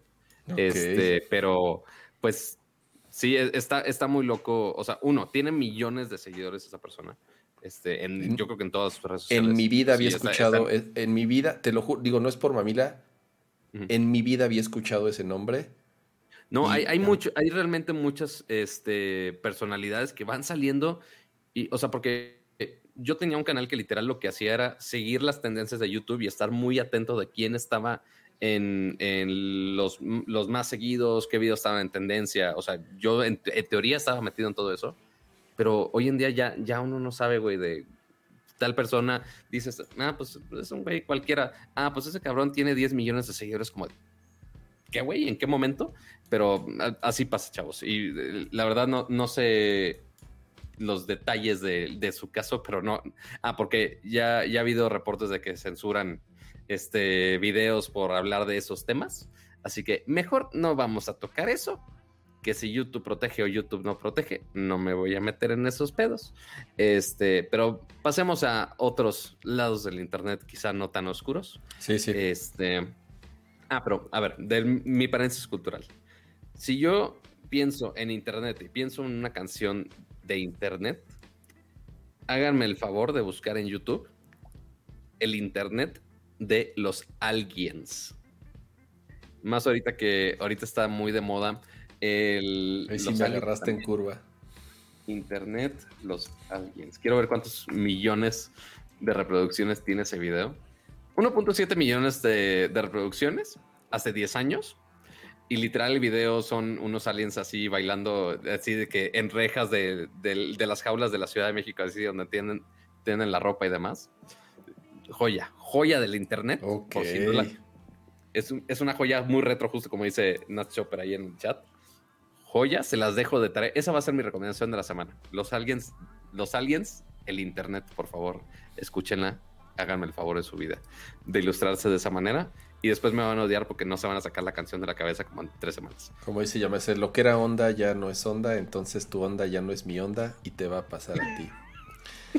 y ahí es donde yo contesto, yo voy a rockear forever, forever, forever. Dios mío. No sabes, Pato, esa referencia. Dice en el chat, Group Shark. Sí, me encanta mi playera de Group Shark, es súper ah, Bueno, sí, eh, si hablamos de cosas retro, pues sí, Group Shark. no sé, no sé cuánto tiempo tenga esta playera. ¿Ocho años? ¿Diez años? La verdad. Eh, ah, me la mandaron porque fui de los. De los beta testers. De los found, no, de los, de los primeros suscriptores. Groupshark, ah, sacó, sacó un plan de paga y duró ah. nada, duró nada, nada ese plan de paga porque casi luego, luego fue cuando se murió la aplicación. Y entonces sí, me la mandaron, este, me la mandaron mil. yo dije, ah, no me va a llegar. Y sí, sí me llegó, tardó seguramente seis meses en llegar. Ahí ya sabes que viajó por las tuberías de los correos mexicanos. Y sí me llegó mi playerita de Groupshark. La verdad la uso bien poquito porque para, para no lavarla. de colección. Ajá, para no lavarla tanto. Entonces, este. Eh, pero bueno, pasemos al, siguiente tema. Hubo, hubo un eh, video justamente el día de ayer de Adam Mosseri. Adam Mosseri es el Chief of Product de, Instagram. Él entró como designer, la verdad. Eh, es una persona, la verdad, que yo muy, brillante. Me, me, o sea, admiro como su carrera. para mí es como uno de esos diseñadores que no se quedan nada más como en su chamba visual, sino van más allá y por eso hoy en día pues se convirtió en, en uno de los eh, jefes o principales líderes de Instagram y es prácticamente quien está liderando el futuro del producto como tal, ¿no? Eh, lo que pasó con este video es que hizo muchísimo ruido porque, como sabemos, Instagram tiene un gran competidor, principalmente en video y es TikTok, ¿no? Eh, TikTok es hoy en día, no sé si la red social, la, red social de video después de YouTube más utilizada, quiero pensar, no, no, no tengo, a, no tengo a la mano los números de TikTok, pero es una bestialidad los números de TikTok. Y lo más importante es que es las aplicaciones, es una de las aplicaciones o la aplicación que los chavos, que la chaviza más utiliza, ¿no? Los desde niños, ¿no? De verdad, o sea, yo tengo sobrinos de 11 años y están subiendo sus, sus bailes a TikTok, ¿no? Entonces, em, y eso es pues lo más peligroso que te puede pasar como producto, que las nuevas generaciones se estén yendo a otro lado. ¿Y qué es lo que sucede? Pues entonces, eh, lo que dice Adamo Seri es, eh, esto, sabemos que el video es el futuro y en particular el, la experiencia del video full screen. O sea, El número uno, el video vertical. Ya, eh, el video vertical, nos guste o no, eh, llegó para quedarse. Y que la experiencia sea full screen. Y él dice, sabemos... Y por eso tenemos nuestros videitos en vertical, para que sientan que estamos en TikTok mientras estamos realmente en el podcast. Nerdcore lo hizo ah. antes, para variar. no, este... Dios mío. Em, entonces lo que sucede es, sabe, y, como dice él, sabemos que hoy en día ya tenemos experiencias full screen. Y es los stories y es los reels, ¿no? ¿Qué es reels? Acuérdense que reels fue el clon de TikTok de Instagram. Y dice, pero queremos ir... El fracaso de Lazo, claro, pero queremos ir más allá.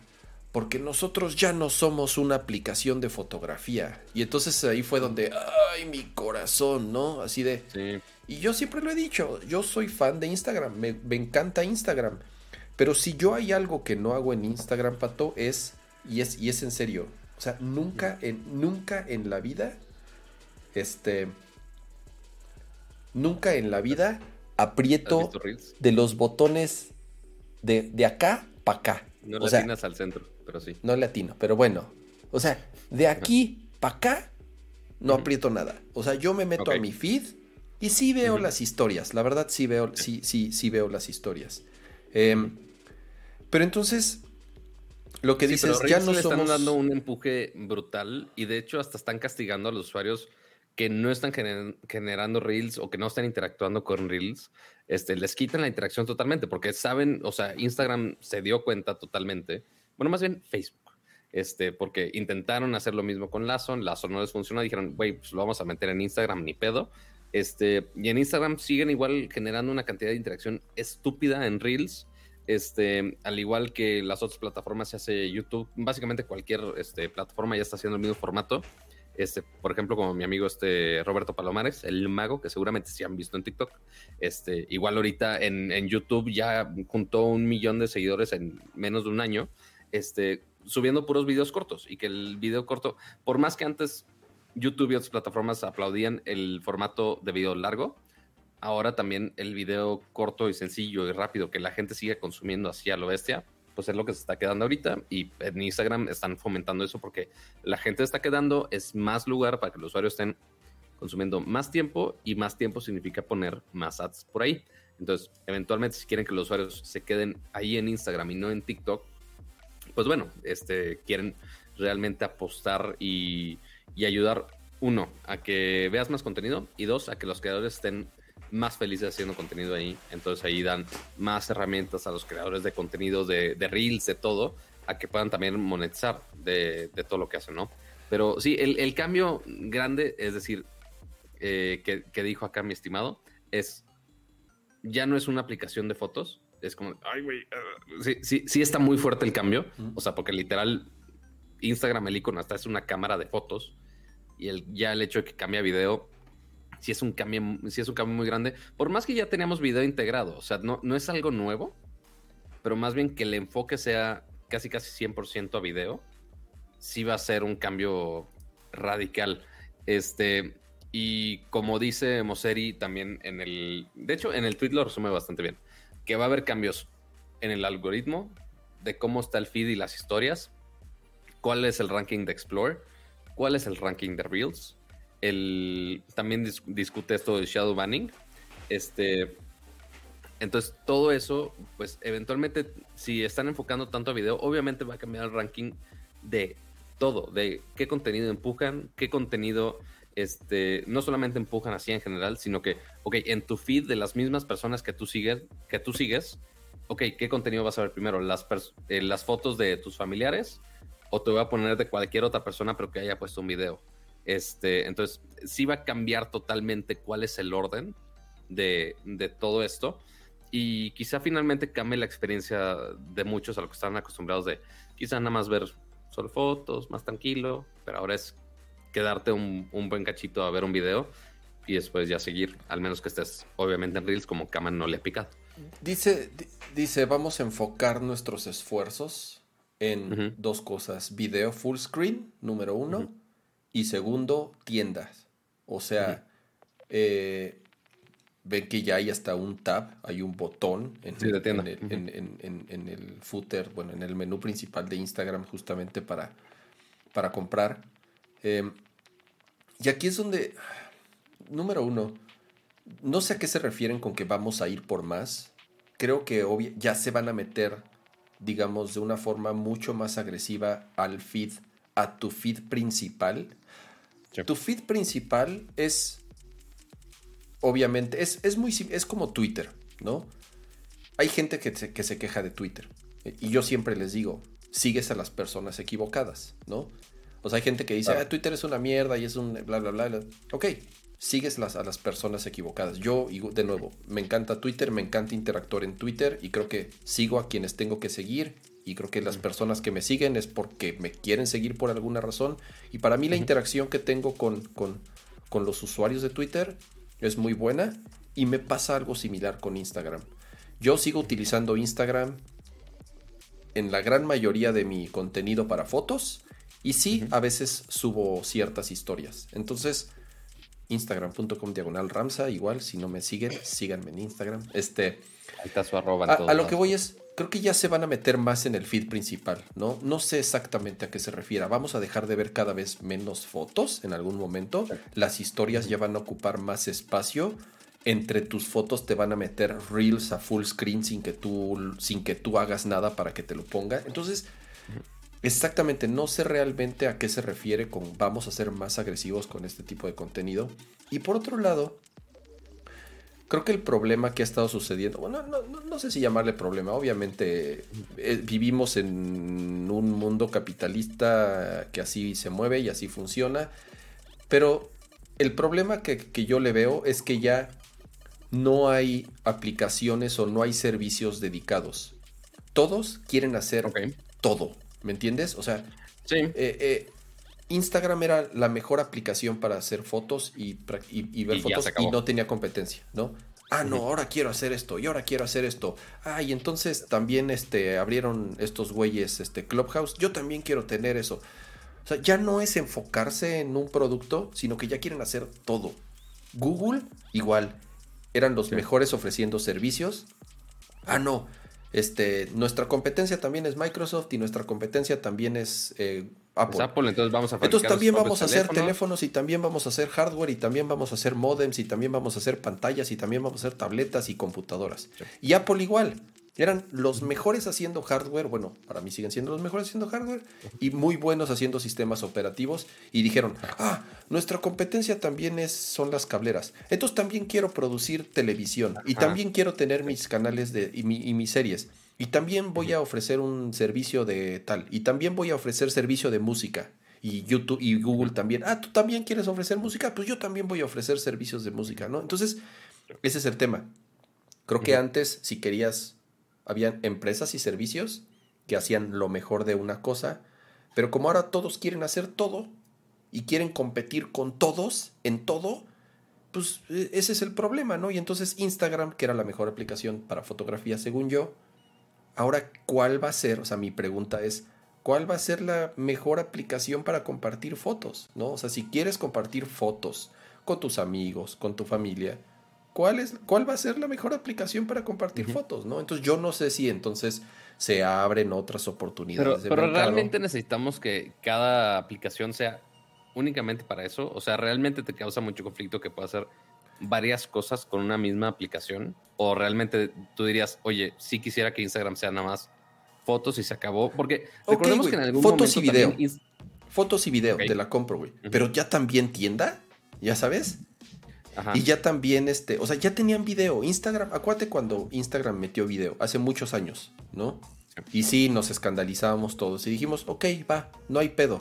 Tú tienes tu feed, tu feed normal, y tienes algunas, tienes fotos y de pronto te encuentras un video. Ah, pues va, no importa, ¿no? O sea, al final del día, quienes ponían el video eran personas que tú seguías.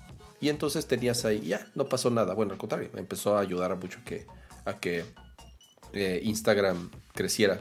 Eh, siempre les recomiendo ese libro, No Filter, así se llama, es la historia Sí. de Instagram y justamente hablan mucho de esa parte de, del problema interno que fue cuando, cuando eh, quisieron integrar video en la aplicación.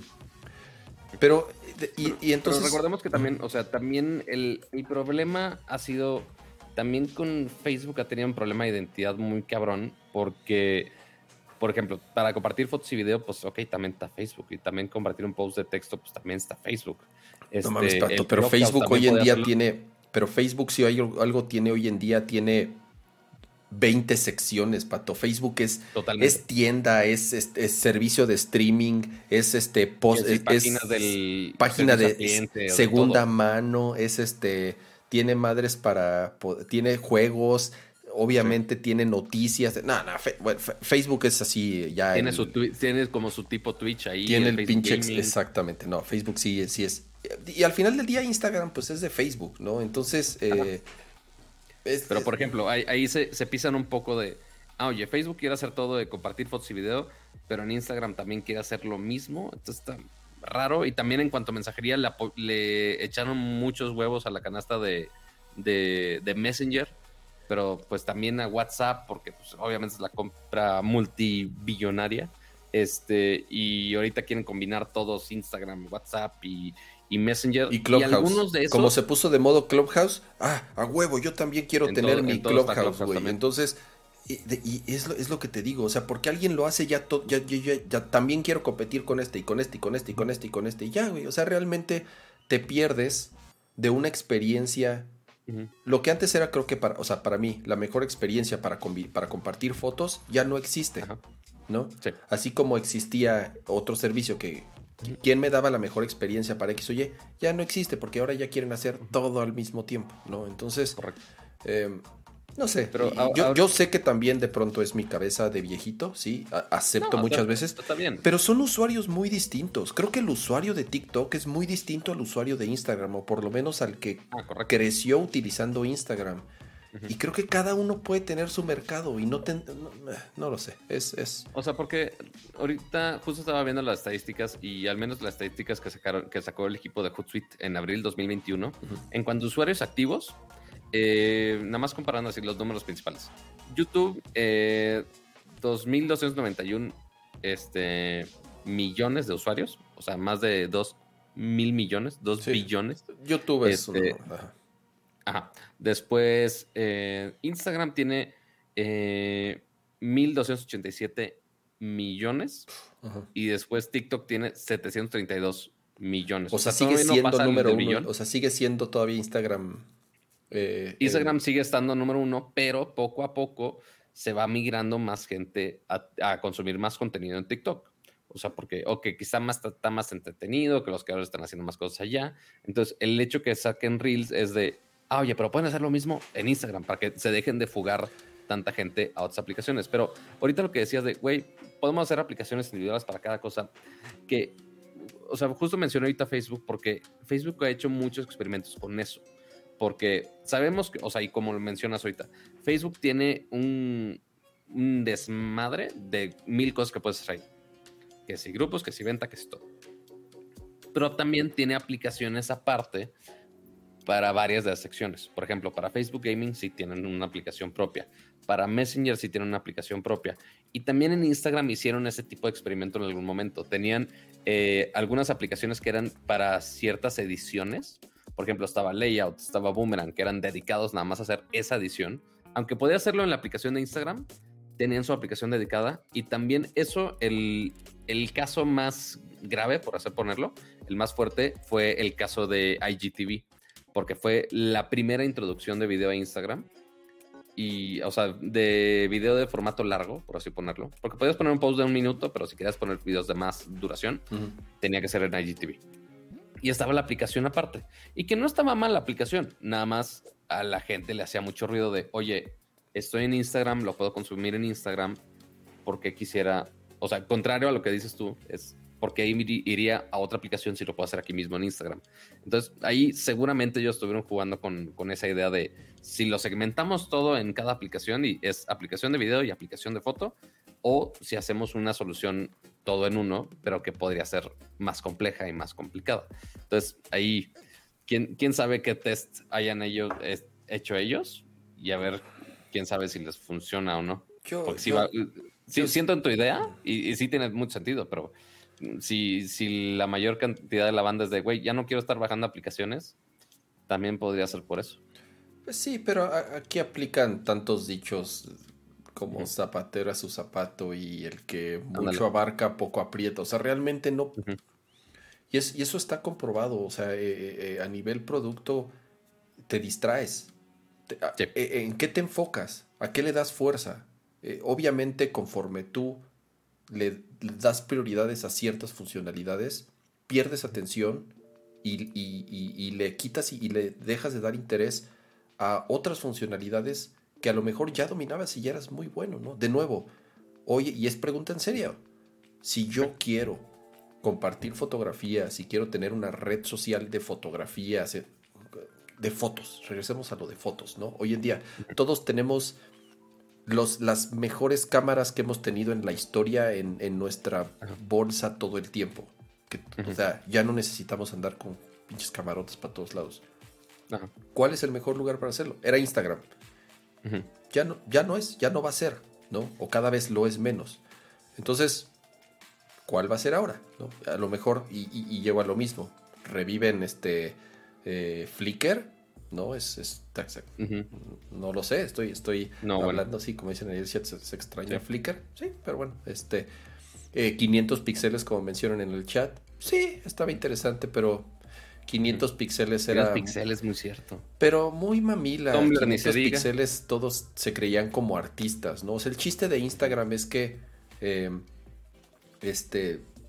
Democratizó la fotografía y todos con el teléfono que teníamos en la bolsa en cuanto tomábamos filtros y filtros claro con filtros y todo. Sí sí o sea no necesitaba ser un artista o un fotógrafo profesional para compartirlo. Entonces no no creo que se abre un mercado interesante y yo creo que puede surgir una nueva plataforma, una nueva aplicación para personas que lo que queremos es algo tan básico, parecería, como compartir fotos, ¿no? Pero bueno. Y, con las aplicaciones con tantas opciones, no sé, a ver si me estoy metiendo muy técnico en cuanto a usabilidad, a ver si Kama ubica el término, pero la ley, la ley de Hick, el que... No ubico la ley de Hick. ¿No? ¿Cómo crees que estoy sacando temas de usabilidad y no sabes la ley? No vi con la ley de Higgs, de verdad. Eso sí lo aprendí en la carrera para que, para que vean. Sí aprendí algo, sí aprendí algo. Pato, te, voy a, te voy a hablar de mi carrera, de cómo fue mi carrera de diseño, Pato. mi carrera de diseño lápiz y papel, Art Attack. Obviamente era mucho, mucho de arte. O sea, imagínate, en esa época yo ya trabajaba haciendo Flash y entonces yo le decía a mis maestros, pero ¿no nos van a enseñar como algo así? Y me decían, mm, trajiste tus acuarelas, ¿verdad? Ponte a hacer tus acuarelas. y así de, ah, mi carrera de diseño. sí, las carreras de programación específicamente, o de informática en general, lo que te enseñan ya el momento que termina la carrera ya es obsoleto. Seguramente ya es, hay algo nuevo. Pero normalmente te dan las bases para eso. Pero bueno, eso sí sigue siendo fundamental para usabilidad. La ley de Hick eh, mide tu nivel de reacción de acuerdo a la cantidad de opciones que tienes. Ok. Si tienes menos opciones, o sea, si una aplicación te pone dos opciones de, ah, elige blanco o negro. Ok, es fácil decir blanco o negro pero si te pone una lista de mil opciones, es un desmadre. O sea, está bien darle flexibilidad al usuario, pero el que tengas tantas se vuelve así una, una gráfica logarítmica. Literal, hay una fórmula para medir esto, el tiempo de reacción con las opciones. Este, entre más opciones tengas, es más complicado para el usuario el estar pensando de, oye, ya tengo que elegir A, B o C, cuál me voy. O sea, es, pues es, como cuando vas al. tienes que medir. Es como, es como un menú de un restaurante. Si vas al Cheesecake Factory y, te, dan una pinche Biblia de este ancho con 25 páginas. sí, es casi, casi. Ajá, entonces dices, puta, no sé ni qué pedir. Es como Netflix. O sea, pongámoslo como Netflix. Hay, o sea, está bien ching. O sea, los servicios de streaming. Y que ahorita hablamos de servicios de streaming. Hay un chingo de opciones de películas, contenidos, series y demás. Pero siempre es el mismo chiste de güey, no sé qué elegir, no sé qué ver.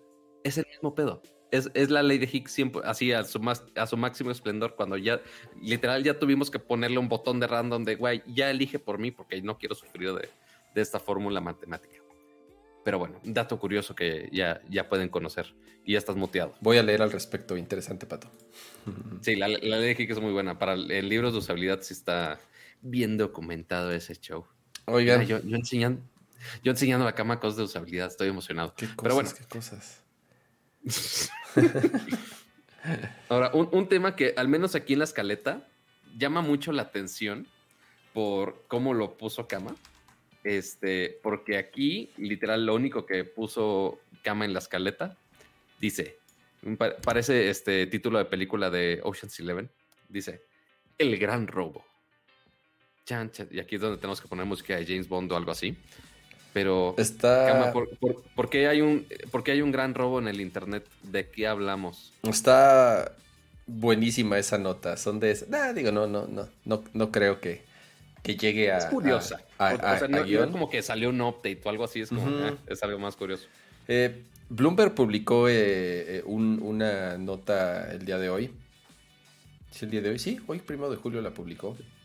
En donde hicieron una investigación eh, con eh, personas involucradas en la investigación, con familiares, con amigos y con empleados de, de- de Microsoft. Sobre. Y, y cuenta la historia de un, de un programador eh, que llegó a trabajar justamente ahí a, a- a Microsoft hace algunos años, no tiene mucho tiempo, eh, fue en el 2007, si no me equivoco, 2006, algo así. Él es, eh, si no me equivoco, ucraniano, ¿no? Entonces, él, él en- tenía veintitantos años, ¿sí? Eh. Cuando llega a trabajar a Microsoft. Y justamente uno, el, el empleo que le dan es en el área de prevención de fraudes, tal cual. Entonces, su trabajo era, le decían, a ver, güey, toma saldo, ajá, toma tarjetas falsas y entonces intenta hacer compras fraudulentas en el sitio de Microsoft. Así, métete, mete tú, tú como un usuario normal, mete datos de, la- de las tarjetas que te demos, intenta comprar este, intenta comprar un, un Xbox, intenta comprar una computadora, intenta comprar eh, un teclado, O sea, li- un mouse. O sea, en la tienda de Microsoft física, ves que venden de todo. O sea, venden, sí, sí. venden computadoras, venden este, software, venden licencias. ven- Entonces, lo que hacía es, le decían, inténtalo, métete al log tal cual y ve cuáles son los errores, si estamos previniendo bien los fraudes, intenta distintos métodos, intenta con distintas tarjetas, intenta con distintos productos. Tu chamba es encontrar vulnerabilidades, reportarlas para que las parchemos, obviamente, ¿no? Entonces ya el güey ahí empieza y entra a trabajar y está ahí bien contento el güey. Y entonces se da cuenta que lo que hacían, eh, bueno, lo que hacía, lo que sucedía es que obviamente tenían cuentas asignadas, nombres de usuario, no con las que hacían las compras. Y lo que hacían, como del otro lado, los responsables de la tienda, es que veían quién pedía. Si pasaba la compra, detectaban, ah, es, fue una prueba. Entonces, automáticamente, o sea, si el güey había pedido una computadora, pues no la mandaban, obviamente. O sea, no mandaban eh, hardware. Eh, Alfredo Carmona, un super chat de 49 pesos. Dejo mi cooperacha. Mañana los escucharé en la oficina. Muchísimas gracias, Alfredo. Eh, eh, qué Para el que se iba a la oficina. El que sí va a la oficina. Muy bien, bien por ti. Me da gusto. Este. No, bueno. Entonces, no mandaban nada, obviamente, no, ningún, ninguna de las compras las mandaban. Pero en una de esas se dio cuenta que cuando compraba tarjetas de prepago, esas tarjetas de prepago de Xbox, le Las que llega- vas en el, el Oxxo, en el Tal 7 cual. y demás. Va, te metes a la tienda en línea, compras su- ci- eh, saldo 30 dólares, 50 dólares, las compraba con las tarjetas falsas y entonces se dio cuenta que el código, que es el código de 25 caracteres, de 5 por 5, eh, le llegaba a su correo. Ok. Dijo, ah, chinga. Y entonces lo metió y funcionó, lo pudo canjear. Ah, ok. Dijo, ah, chinga, estas sí me las están mandando. Y entonces metía al sistema y Sí. esto no lo están reportando como un fraude. A ver, otra prueba. Chinguele, ahí está. Sí funciona. Ay, güey, aquí hay algo, aquí hay algo. ¿Qué pasó? El güey no lo reportó. Y entonces, lo que Digo, empezó le a hacer... estaba literal, literal le estaban llegando dólares y dólares y dólares a su correo sí, le estaban llegando de, los... prueba, en una cuenta de prueba que a él no, no le está costando un 5. Ahora, esas tarjetas de prepago, las, como eran de la tienda de Microsoft, las podías utilizar en lo que quisieras. Podías incluso comprar hardware, ¿no? o sea, realmente tenían saldo. Microsoft también vende computadoras, vende bocinas, vende audífonos, lo que quieras. Así es, realmente tenían saldo real, ¿no? Entonces lo que hace el güey es, dice, no, a ver, si empiezo a comprar hardware o empiezo a comprar cosas, ahí sí me van a cachar, porque ahí sí es, este... Entonces voy a, voy a pedir puras tarjetas de Xbox, tal cual. Entonces empezó, empezó, empezó a generar códigos de tarjetas. Y hace cuenta, generaba tarjetas de 30 dólares y se las vendía a sus cuates en 15. Y así de, ay, güey, me, metí 15 dólares a la bolsa. Y, el código perfectamente válido. Entonces el güey dijo, ah, no, esto, esto, esto hay, eh, hay formas más inteligentes de robar. Y entonces hizo un hmm. software, tal cual, hizo una pequeña aplicación, no detallan mucho ahí en, en el artículo, que lo que hacía era encontró ciertas vulnerabilidades, obviamente ese era su trabajo, y entonces encontró los huecos y con esa aplicación lo que estaba haciendo era generar códigos, generar, generar, generar, generar, eh, por distintos montos, como para que no se viera muy sospechoso. Sí. Bueno, esto lo empezó a hacer en el 2017.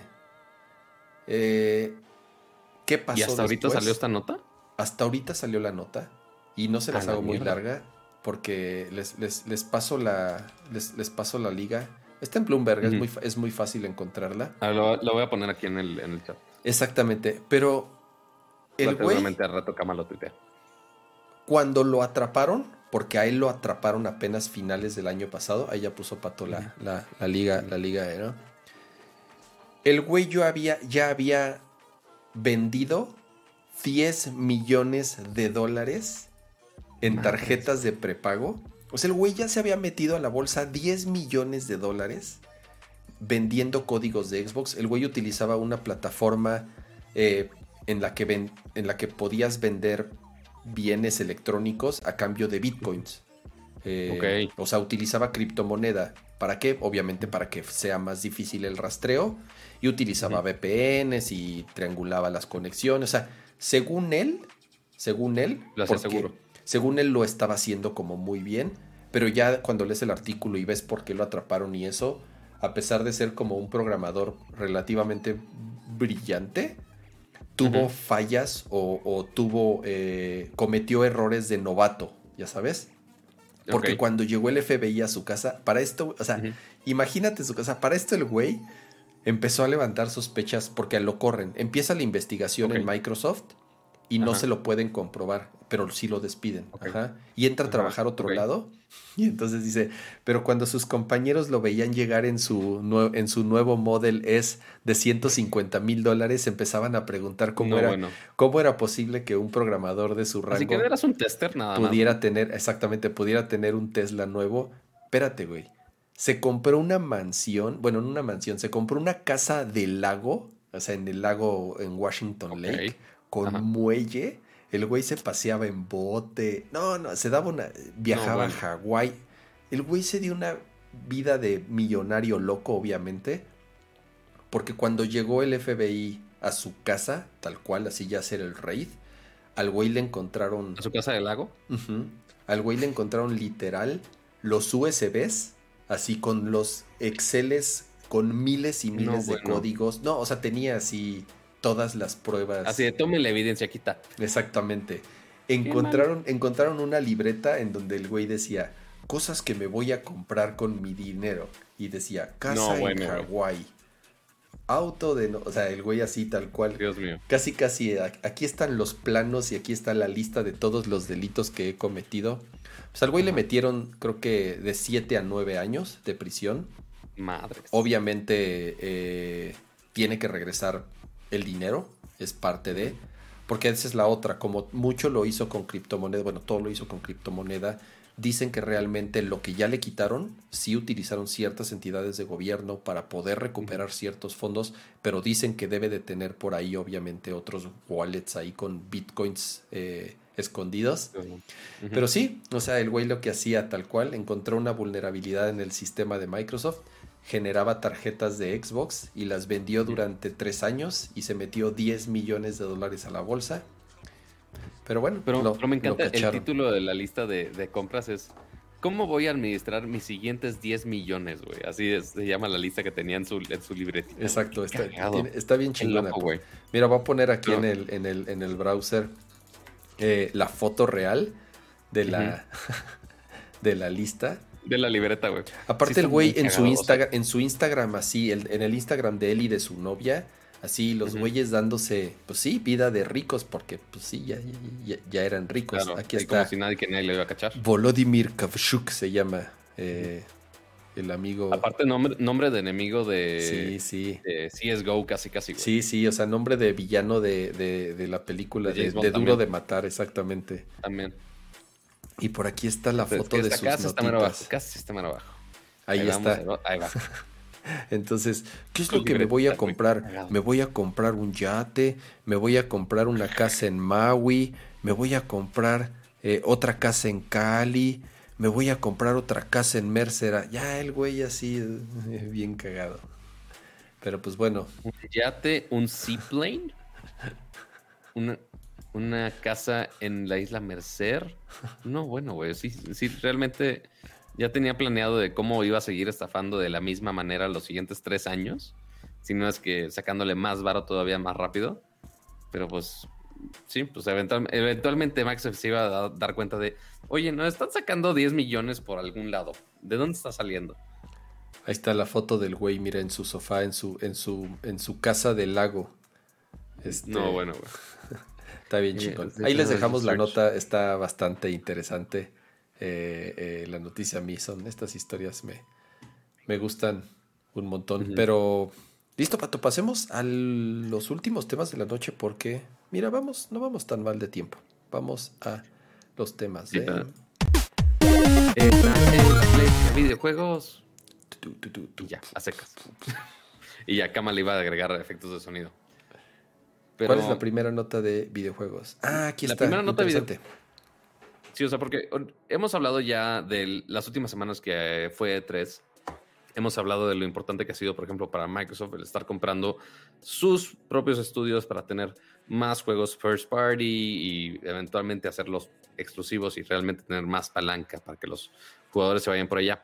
Eh, y ahorita también eh, PlayStation está reforzando más de sus aliados y adquiere nuevos estudios, incluyendo uno de los, yo creo que los juegos exclusivos de PlayStation 5, este, de los mejorcitos que hay por ahora, que Kama sí tuvo buen rato de probar por ahora. Este, y que es el estudio Housemark, que hizo el juego de. que Kama probó, el juego de. Eh, Returnal se llama. Sí. El juego de. Justo. Tú, que lo, probaste, o sea, sigue siendo los juegos first party, bueno, no first party, pero de los juegos exclusivos de PlayStation que sí, ahorita, al menos en este momento, siguen siendo emblemáticos de la consola, quiero pensar. O sea, yo creo que sí, es de los mejorcitos de Play 5 por ahora, ¿no? Sí, eh, platicamos ya un buen, un buen rato ahí, si lo pueden ver en, en Nerdcross anteriores de, de Returnal, este juego tipo roguelike, en donde ya saben la mecánica es que si te mueres, te regresan al principio y si te mueres, te vuelven a regresar al principio. Y este es un juego de disparos en tercera persona, eres una como astronauta que cae ahí en un planeta desconocido y pues realmente parte del juego es el saber pues qué demonios qué demonios está pasando no eh, es un juego que le fue muy bien le fue muy bien en reseñas y al parecer también le fue muy bien en ventas sí es uno de los juegos que, que lo comentamos visualmente aprovecha ya las características del Play 5 de una forma mucho más clara de la misma manera los controles el cómo se siente el audio eh, los feedbacks en, los triggers, aprovecha muy bien las características del PlayStation 5, ¿no? Yo no sé si realmente esa haya sido una de las razones principales, pero quiero pensar que sí, porque, porque aparte de, de, de, Returnal, pues los otros juegos que hicieron, sí, Resogun fue muy bueno en su momento, pero como tal, yo creo que Sony lo que vio es una muy buena oportunidad de adquirir un estudio, porque esa es la noticia de la semana. PlayStation adquiere a Housemark, que es esta, este estudio que hizo justamente Returnal. Lo adquiere eh, seguramente, no, no, sé si dieron los, los, los, costos como tal, pero estoy seguro que no ha de haber sido un, una... Y bueno, obviamente lejos de lo que ha gastado Microsoft en, en otros estudios eh, en los últimos meses. Pero estoy seguro que al no ser un estudio muy grande o muy conocido, pues seguramente no creo que les haya costado mucho. Y es un estudio muy talentoso, ¿no? Entonces, creo que les pueden dar y asignar proyectos súper interesantes que si hicieron un trabajo como lo hicieron con Returnal, de nuevo aprovechando muy bien eh, las herramientas de desarrollo del Play 5, pueden hacer número uno, una secuela. O sea, yo ya vi una secuela de Returnal en el, en el futuro. Estoy, totalmente. estoy casi seguro que una secuela. Pero aparte de esto, asignarle ciertos proyectos bastante interesantes, ¿no? Porque de nuevo, eso es, es, es un estudio muy talentoso. Eso fue hablando de Housemark, porque fueron varios estudios, bueno, dos confirmados y uno que está casi confirmado. El segundo estudio confirmado, que también fue esta semana, de verdad salieron así con la chequera en las manos, así agitando los billetes. Es de como no hicimos evento de tres, nos queda dinero. Ah, pues vamos a comprar estudios. Compraron otro estudio que se llama Nixes. Nixes lo que hace es, es, especialista en hacer ports para PC. Y ya hemos platicado en Aircourse anteriores.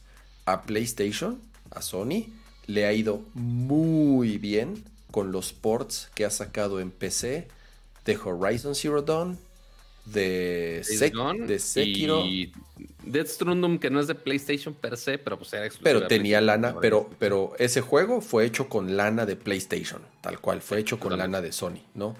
Y lo hicieron con Death Stranding. Y entonces son juegos que portarlos cuesta muy, muy poco dinero. Por lo tanto, los márgenes son súper altos. Digamos que ellos ya vendieron lo que quisieron en consolas y el, otro, Days Gone, ya me acordé, Days Gone fue el otro juego que también sacaron el port para PC. Les cuesta muy poco dinero hacer los ports para PC, por lo tanto recuperan y hacen mucha lana por los márgenes que tienen. Entonces compraron un estudio que se especializa en hacer ports de PC. Y para que se den una idea, ellos hicieron muchos ports para Square Enix. Eh, Hicieron los últimos Tomb Raider para PC, los ports de PC. Hicieron el de Avengers para PC. Hicieron, creo que Hit, Hitman, no estoy tan...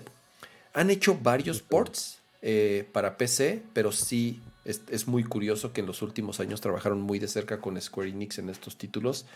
Y de nuevo, un estudio que seguramente no costó mucho dinero porque es desconocido, relativamente desconocido como tal. O sea, si tú escuchas Nixes, yo la verdad nunca en mi vida había escuchado a esos cabrones, exactamente. Seguramente costaron poco dinero relativamente, pero van a estar como maquinita agarrando ciertos títulos para poder hacer el port de PC y va a ser creo que una inversión muy inteligente que muy pronto les va a traer eh, beneficios de nuevo, ¿no? Para agarrar ciertos títulos en chinga convertirlos a PC y hacer mucha lana. Sí, porque ni, siquiera de los títulos nuevos que están en proceso de salir a Play 5 o inclusive todavía los que están a Play 4, seguramente se pueden agarrar todo el backlog que tenemos de Play 4, que hay juegos muy buenos y que pues están atorados en esa consola, pero pues para el mercado de PC pues hay millones de computadoras que pueden comprar ese juego y sacarle más las licencias y igual como lo ha hecho, como lo hemos discutido ya muchas semanas, igual Nintendo, pues ok, nada más hace un reboot de eso, no les cuesta tanto barro adaptar un juego y ya le sacan millones y millones de vender el mismo juego, nada más en otra consola, que hay más unidades. Pues bueno, ahora están haciendo lo mismo con las mismas franquicias que tienen ahí este, en el Play 4. ¿De cuántos años tuvimos de Play 4? Ya ni me acuerdo cuántos años. Siete años más o menos es lo que duró la generación de, de, Play 4 hay una gran cantidad de juegos. Habrá que ver, más bien ahora es pensar y así las teorías de conspiración de con qué franquicia van a seguir. God of este, War, pato, fácil, God of War, te apuesto lo que quieras a que el God of War que salió en generación anterior, te lo firmo, que ya están, que no tarden que salga en PC. Last of Us 1, te apuesto lo que quieras, que Last of Us 1 va a salir en PC y van a vender lo que quieran de ese juego que ya les va a costar cacahuates hacer el port, porque además es un juego ya con sus años, que va a ser muy fácil hacer el port y van a vender lo que quieras. Vas a ver God of War, Last of Us, Uncharted seguramente, alguno. Entonces... Eh, al menos los dos de, cajones Last of Us y God of War, eso sí. Ya de ahí, Ratchet, eh, no lo veo tan hardcore para estar en PC todavía. Y es, y es más este, nuevo, ¿no? Ajá, ya no sé qué, otra franquicia de PlayStation se me está olvidando. Eso me pasa por no ser tan PlayStationero. Pues podría ser, no sé si digo Gran Turismo, podría ser también otro de esos grandes ah, nombres de PlayStation que podría llegar a, PC. Creo que es una franquicia que son un poco más celosos, cuidan mucho esa marca de Gran Turismo. Ah, que bueno, este eso, tiene toda la razón Master PX en, el chat. Eso ya lo habíamos discutido un poco hace algunas semanas que estaba en los planes en, lo que se filtró para los inversionistas, que era eh, el God of War y también el Uncharted 4. Pero lo que este, se filtró fue el nombre del God of War, ¿no? No que iba a salir a PC. Ah, cierto, sí. Se, filtró el nombre de God of War, pero que también estaba en planes de PC eh, llevar las franquicias de God of War y también de Uncharted a PC. Así que pues ahí al menos ya tenemos dos franquicias grandes. Last of Us, quién sabe que... O sea que sabemos que Naughty Dog no es, no es de PlayStation per se, pero pues o sea, sigue siendo las franquicias más grandes de ahí de, la plataforma que igual le pueden, eh, pueden disfrutar de bastante varo si lo migran a otras plataformas también. Así es. Y luego, ¿cuál es el otro estudio que está casi confirmado que adquirieron? Y es digo casi confirmado porque cuando hicieron el anuncio de, del estudio este, este, de, eh, de Housemark, al parecer se equivocaron y subieron el logo de Blue Point con los juegos de Blue Point, entonces lo quitaron y después... Oh. Entonces, al parecer, ya está prácticamente también casi confirmado que compran Blue Point Games. ¿Qué, hace Blue Point Games? Igual, son muy buenos haciendo ports y haciendo este, adaptaciones y en algunos casos hasta remasters. Te voy a dar un ejemplo. El último que hicieron, que también les fue extraordinariamente bien, fue Demon Souls. Ellos hicieron el nuevo Demon Souls que salió para PlayStation 5, el cual está, número uno, muy bien hecho, número dos, muy bueno y se ve increíble. Entonces, eh, otros juegos que han hecho ellos hicieron eh, los remasters de Uncharted, que salió la colección, ya sabes, de los tres primeros, el, el, Nathan Drake Collection. Exacto. Hicieron Gravity Rush, hicieron el port de Titanfall para Xbox 360, hicieron Flower, hicieron... Eh, Ni sabía que había un remaster de Titanfall. Hicieron... Salió una colección de Metal Gear Solid en HD también la hicieron ellos. De nuevo, son, muy buenos haciendo este remasters, reboots y adaptaciones y ports. Entonces, sí, eh, eh, ahorita con, con el último que hicieron, que fue el, reboot o el remaster de Demon Souls, les fue extraordinariamente bien. Costó bien poquito dinero y estuvo bien rápido hacer, hacer, ese juego. Entonces, pues bueno, eh, ya al parecer casi casi se confirma o estarán por confirmarlo los siguientes días que Sony adquirió Bluepoint Games. Ahora, interesante o por lo menos curioso que no se fueron por grandes nombres como lo ha hecho Microsoft, ¿no? O sea, Microsoft sí, sí, o vámonos. Sí, exacto. O sea, sí, sí ha hecho eh, compras escandalosas y estudios de mucho renombre. Y creo que esto es, son adquisiciones un poco más estratégicas, ¿no? Con ciertos estudios que está comprobado que utilizan súper bien las herramientas de desarrollo de PlayStation y les pueden ir soltando ciertos proyectos, ya sea para hacer algunos remasters o adaptaciones o reboots o incluso alguna franquicia nueva, no lo sé. Pero este, insisto, creo que compras muy interesantes, muy estrategias, no de tanto nombre, pero Sí, o sea, no, se fueron por tantos IPs, o sea, porque también, o sea, si, si compramos desde el inicio de la batalla de las consolas era de, ah, ¿cuáles juegos van a ser exclusivos? Pues ok, pensamos de varios este, IPs muy, muy, muy buenos de PlayStation y que sí tienen buenas armas para seguir haciendo juegos exclusivos. De Microsoft normalmente piensas, ah, pues Halo, Forza y pues, pues ya se te acabó el changarro. Entonces, Xbox necesitaba más IPs, entonces se fue con Bethesda, que sí tiene IPs bastante grandes.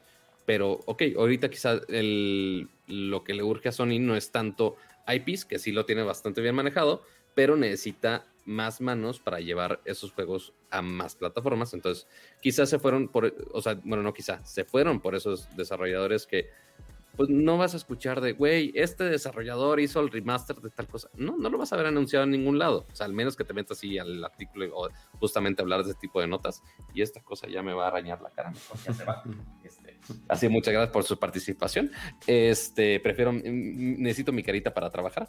Pero, este, sí, no, pues a ir con estos desarrolladores que son expertos en cuanto a infraestructura, en cuanto a desarrolladores de, de adaptar juegos no son los grandes nombres, no son los grandes héroes, pero van a llevar todos esos IPs que tienen atascados nada más en, Play 4 y Play 5, pues a más lugar donde eh, les generen más varo. Está bueno, mira, si, si se meten al sitio de Bluepoint Games, está, eh, está curioso cómo se presentan. Dice, eh, establecidos en el 2006, con un equipo actual de 90 personas. O sea, es, es un equipo oh, chiquitito. Es, es, una compañía chiquitita. O sea, de verdad, 90 personas para lo que hacen. O sea, que 90, 90 personas para un estudio de videojuegos. Es muy poquito.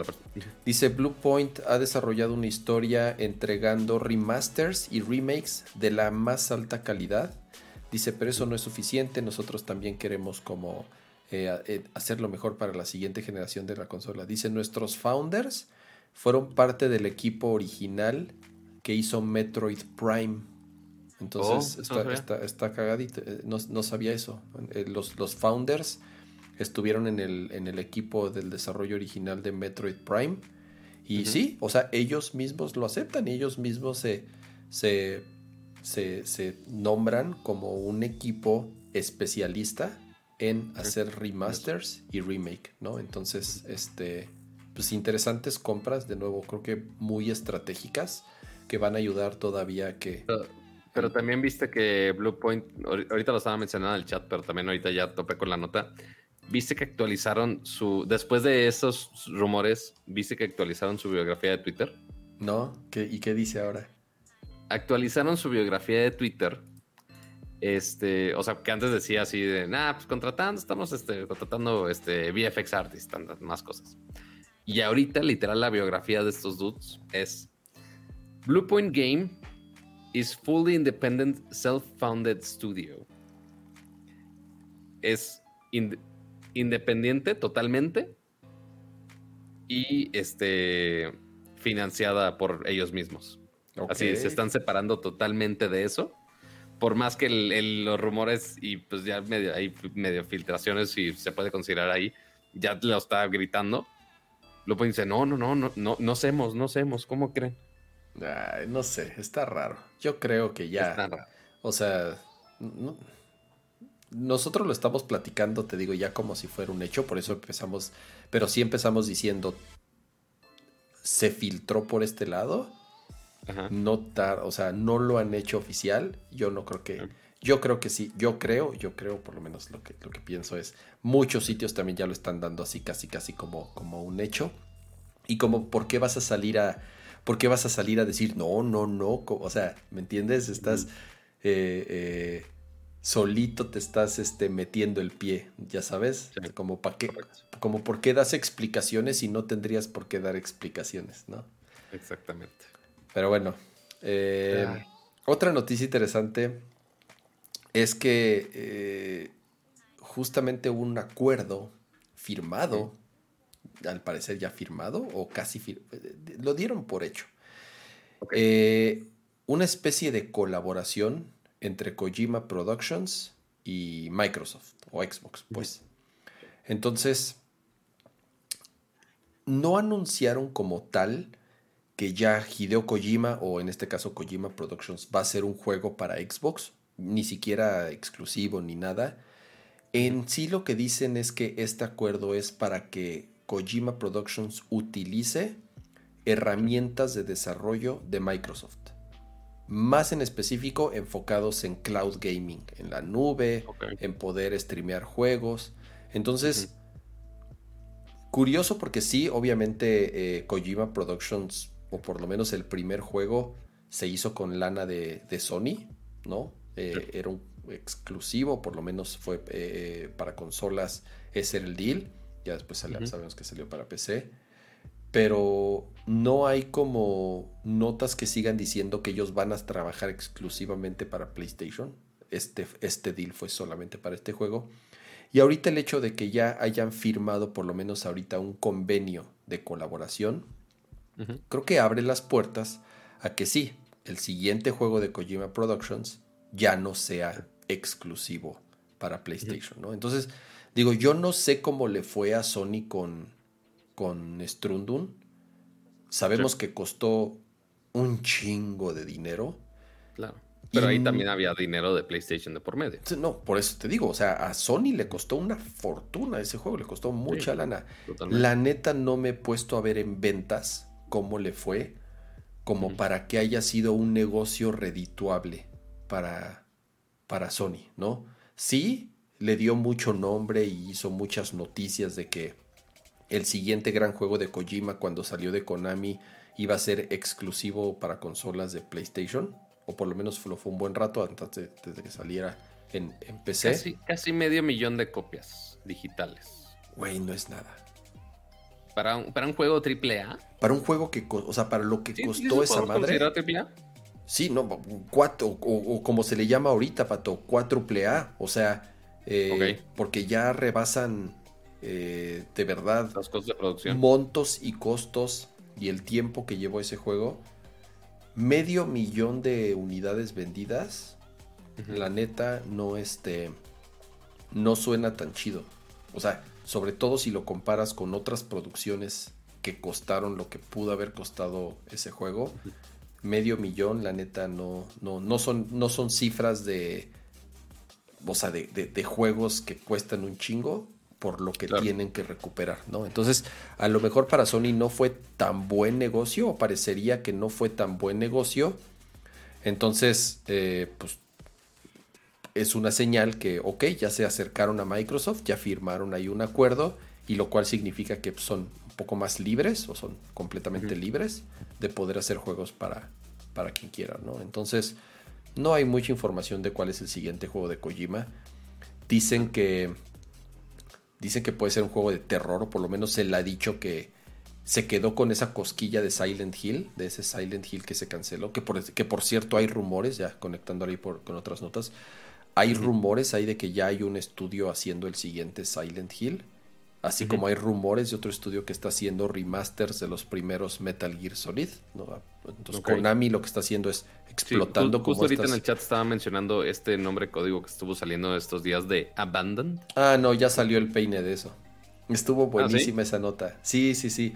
Eh, eh, no sé bien cómo los detalles.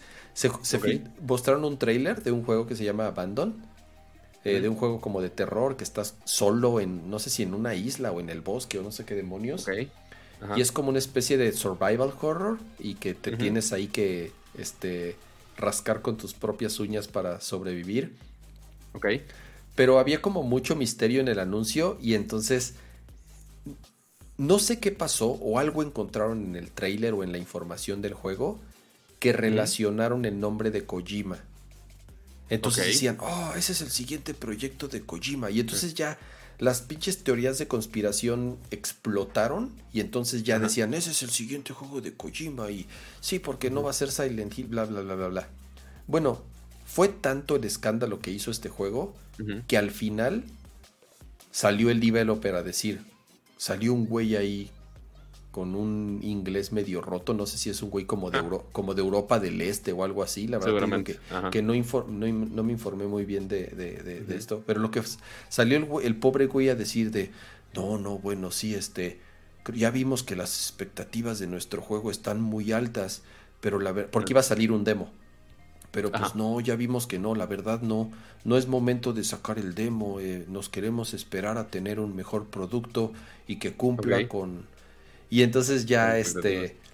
Y entonces ya salió el peine de que sí, se les, como que se le salió de las manos eh, este proyecto. Y entonces, pero mira, como dicen en el chat, no, dicen que el güey es CGI y que realmente sí es Kojima el que está, y que, o sea, siguen pensando que esto es un stunt publicitario así, de, de esos que solamente se le puede ocurrir a Hideo Kojima.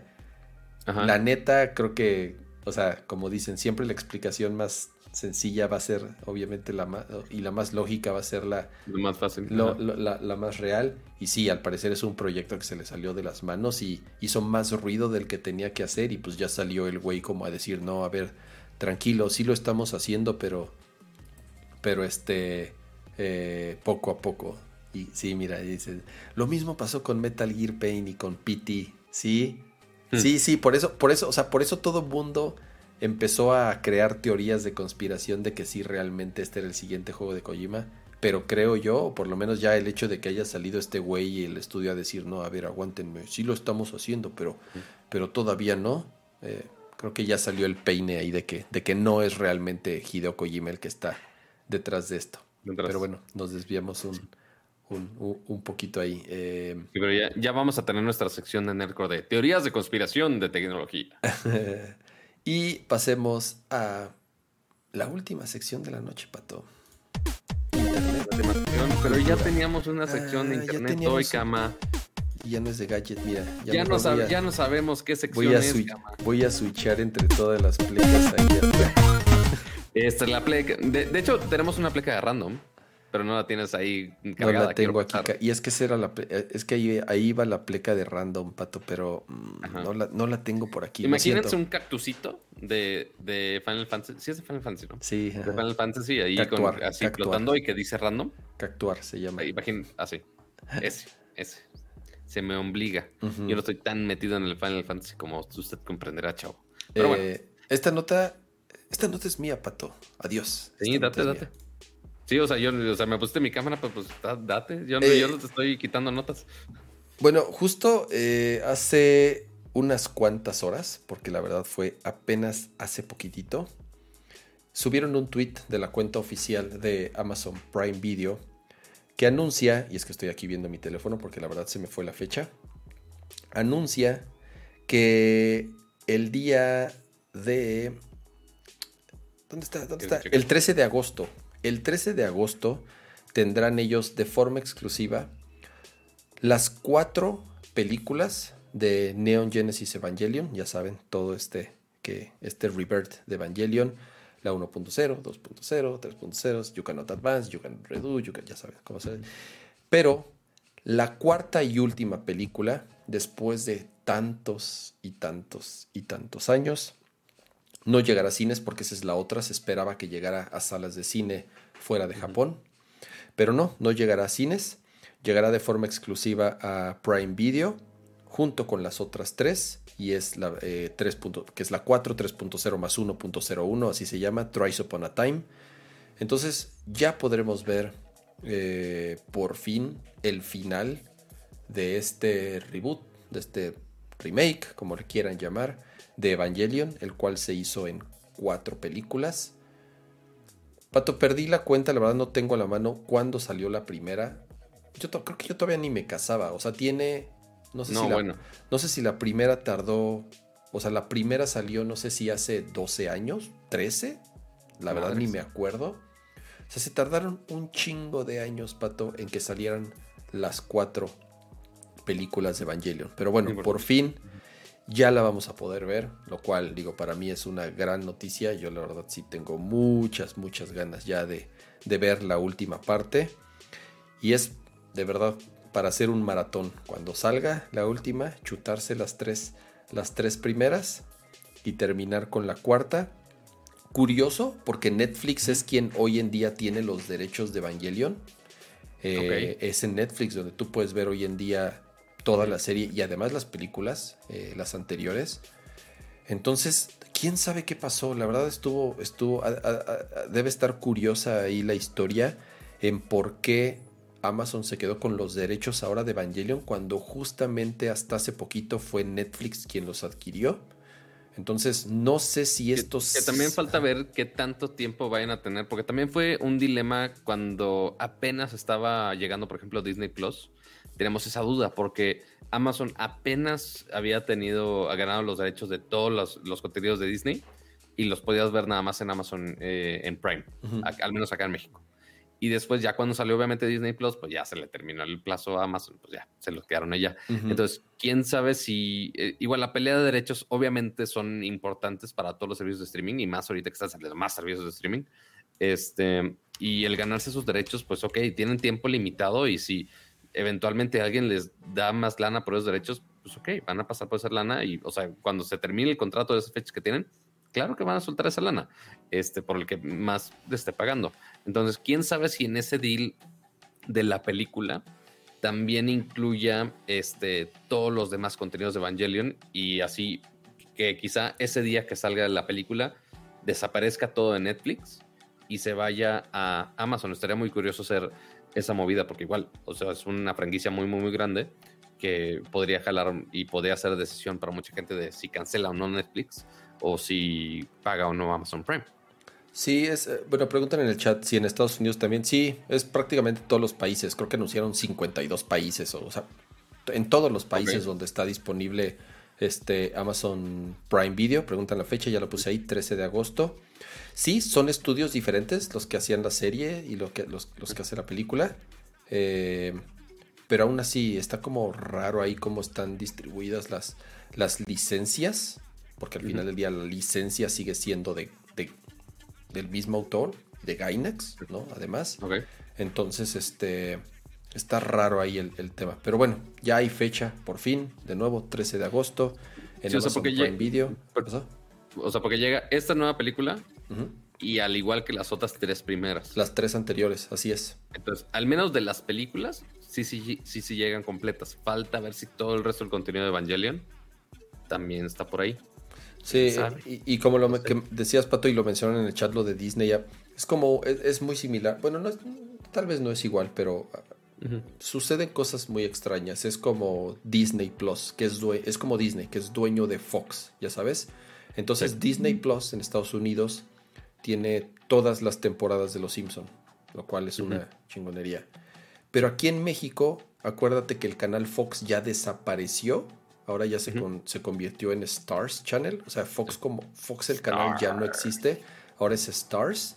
Pero son ellos quienes tienen los derechos de los Simpson para transmitirlos en, no sé si en México y en América Latina o solo en México.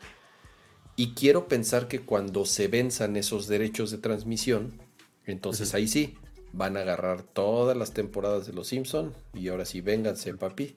Y van a estar en Disney Plus que es donde en teoría deberían estar porque así está en otros países, ¿no? Entonces... Sí, o sea, porque, o sea, porque notamos que también hay aplicación de Stars, o más bien Stars que también está integrado como subsección dentro de Disney Plus en algunos casos, porque pues, sí, sigue siendo este material de Disney, pues nada más tiene su seccioncita de, ah, aquí están las series de Fox, que así las cosas que normalmente veías en el canal de Fox, pues bueno, aquí están su botoncito de, de Disney Plus aparte pero pues sí, o sea, las dos siguen con su marketing aparte y pues ahí hay algunas cosas que todavía mantienen su canal de, en canal en cable, perdón, y hay algunas cosas que mantienen en streaming, entonces ahí está. Ahí, está divertido el qué canales mantienen y qué canales quitan, porque si no me equivoco, hace poco Disney quitó un par de canales de los que sí tenían el nombre Disney. Creo que Disney XD y Disney. No Disney, Disney Channel sigue. Yo tengo Sky y mis hijos ven Disney Channel, o sea, ese sí existe todavía. No creo que tarden en desaparecer de nuevo. Tienen que cumplir con contratos que ya tenían de distribución y de, y de, streaming, pero en cualquier, o sea, lo que quiere Disney pues es que la gente se suscriba a, a, su servicio de paga que es Disney Plus. Entonces, te apuesto lo que quieras que en cualquier momento, cuando se acaben los contratos que en este caso tienen con las cableras, Adiós, mi rey, dame mi contenido y yo quiero que la gente se... Si, si, alguien quiere ver contenido de Disney, a huevo me tiene que pagar directo y me tiene que contratar el servicio de Disney Plus, ¿no? Eh, entonces, pues sí, todo, todo ese contenido como Family Guy, por ejemplo, eh, es de Disney ya. Todo, todo lo que era de Fox ya es de Disney, menos Fox Sports. Eso sí se mantiene de forma de forma independiente. Eh, pero pues sí, como ya son dueños de todo, justamente hoy anunciaron un. Va a salir un, este, un corto. Va a salir un corto de. De Bart, que es de Loki, Ok. de los Simpson. O sea, Ah, el, sí, universo sí, de, el universo de Marvel, pero en un episodio de- dentro de los Simpson, que es algo que ya habían hecho, si se acuerdan, con Family Guy. Hicieron unos episodios de Family Guy basados en Star Wars, súper, súper chingones, la verdad. Pero bueno, como ahora ya son dueños de todo, pues ya pueden hacer la mezcolanza que quieran, ¿no? Entonces va a salir un especial de los Simpson eh, del universo Un de, crossover de- ma- más, de Marvel. Más épico que, que Avengers. Sí, sí, sí. Entonces, bien, la, la verdad Disney Plus está bueno, creo que ya lo hemos platicado. Y así pasamos justamente como al, al- al- al siguiente tema. Y es que justamente el día de ayer, antier, se lanzó ya de manera oficial en México el servicio de HBO Max. Eh, Deja saco el, el prop del día de hoy. ah, Así, el, el- con- el prop del día de hoy no es patrocinado, pero mandaron una cajita.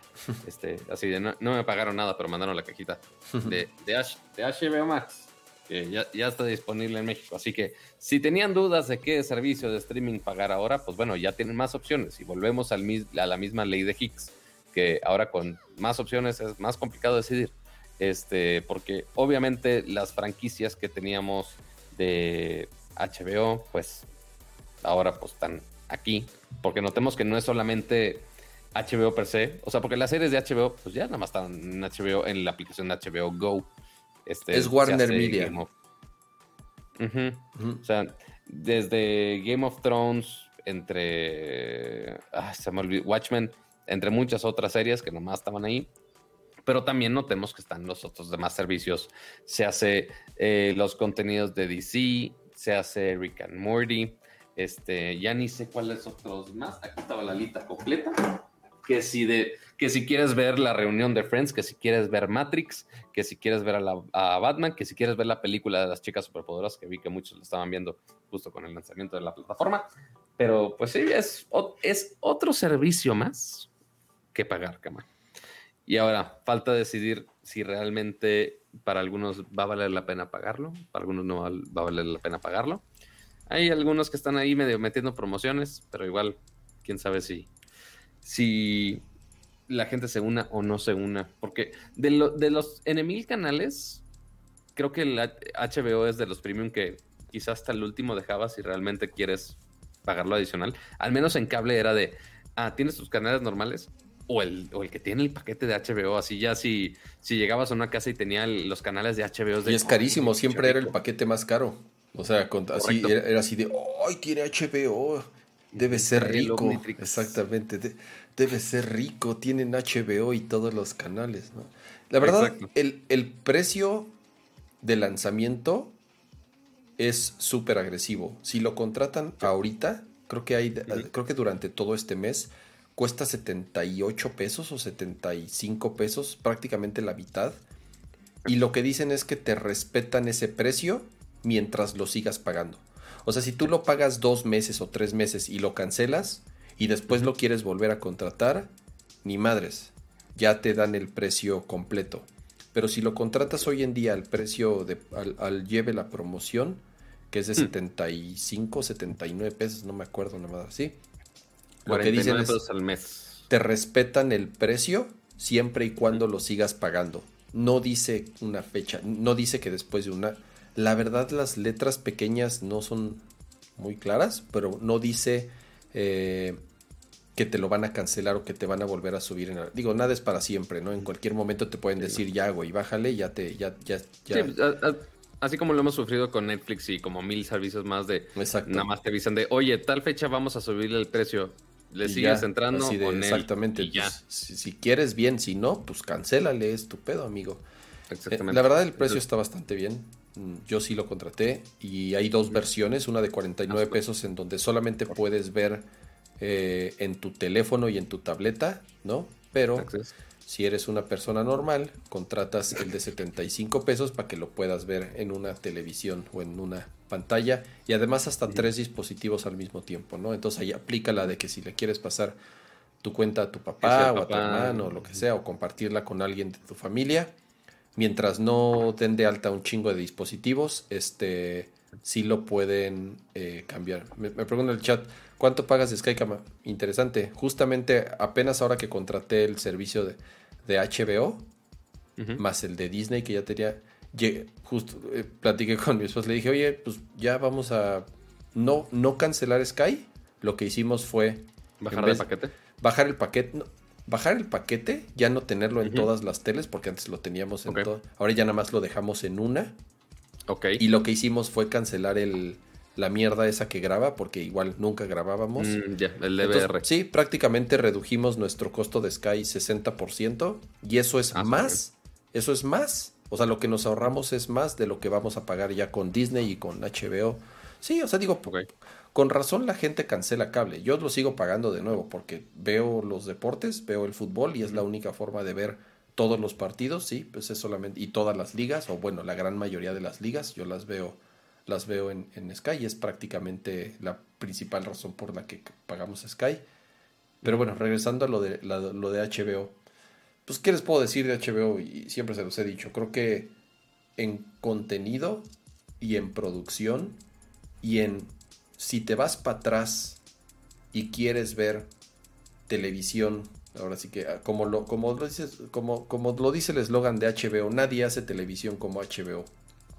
Ah. Creo que tienen toda una vida para poder ver realmente una cantidad de series, de documentales, de películas y de miniseries de las mejores que existen en, en la televisión, tal cual. O sea, se pueden ir a ver desde Los Soprano, desde The Wire, desde Six Feet Under, Oz.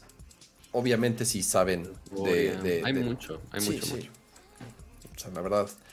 Y, y- y sigue saliendo, o sea, eh, digo así, de- recomendaciones, y les puedo hacer algunas. Vean Succession, es una de las últimas series que ha hecho HBO. Está súper chingona Succession. La semana pasada terminé de ver eh, Mayor, Mayor of Easttown, así se llama. Es una miniserie, creo que son solamente ocho episodios. Súper, súper chingona. Entonces, a mí lo que me gusta mucho de HBO son esas miniseries, tipo Chernobyl, ya sabes, que no te tienes que chutar 10 temporadas así como para estar al día, Sí, no. sino que son cortas, están increíblemente bien producidas, están increíblemente bien eh, este, actuadas, ¿no? Entonces, sí, no hacen tanto como Netflix, pero ya lo platicamos, ¿no? Netflix, de 30 madres que hace, rescatas 3, ¿no? ¿Por qué? Porque ya también producen mucha basura. Mucha... ¿Cantidad o calidad? Sí, ya, ya, hay- ya hay mucha telebasura en, en, en Netflix, ¿no? De pronto sí ya es así de chole. Este. En cambio, HBO no. Creo que HBO todavía sigue siendo eh, muy respetuoso de su historia y siguen siendo mucho más cuidadosos con el contenido que producen.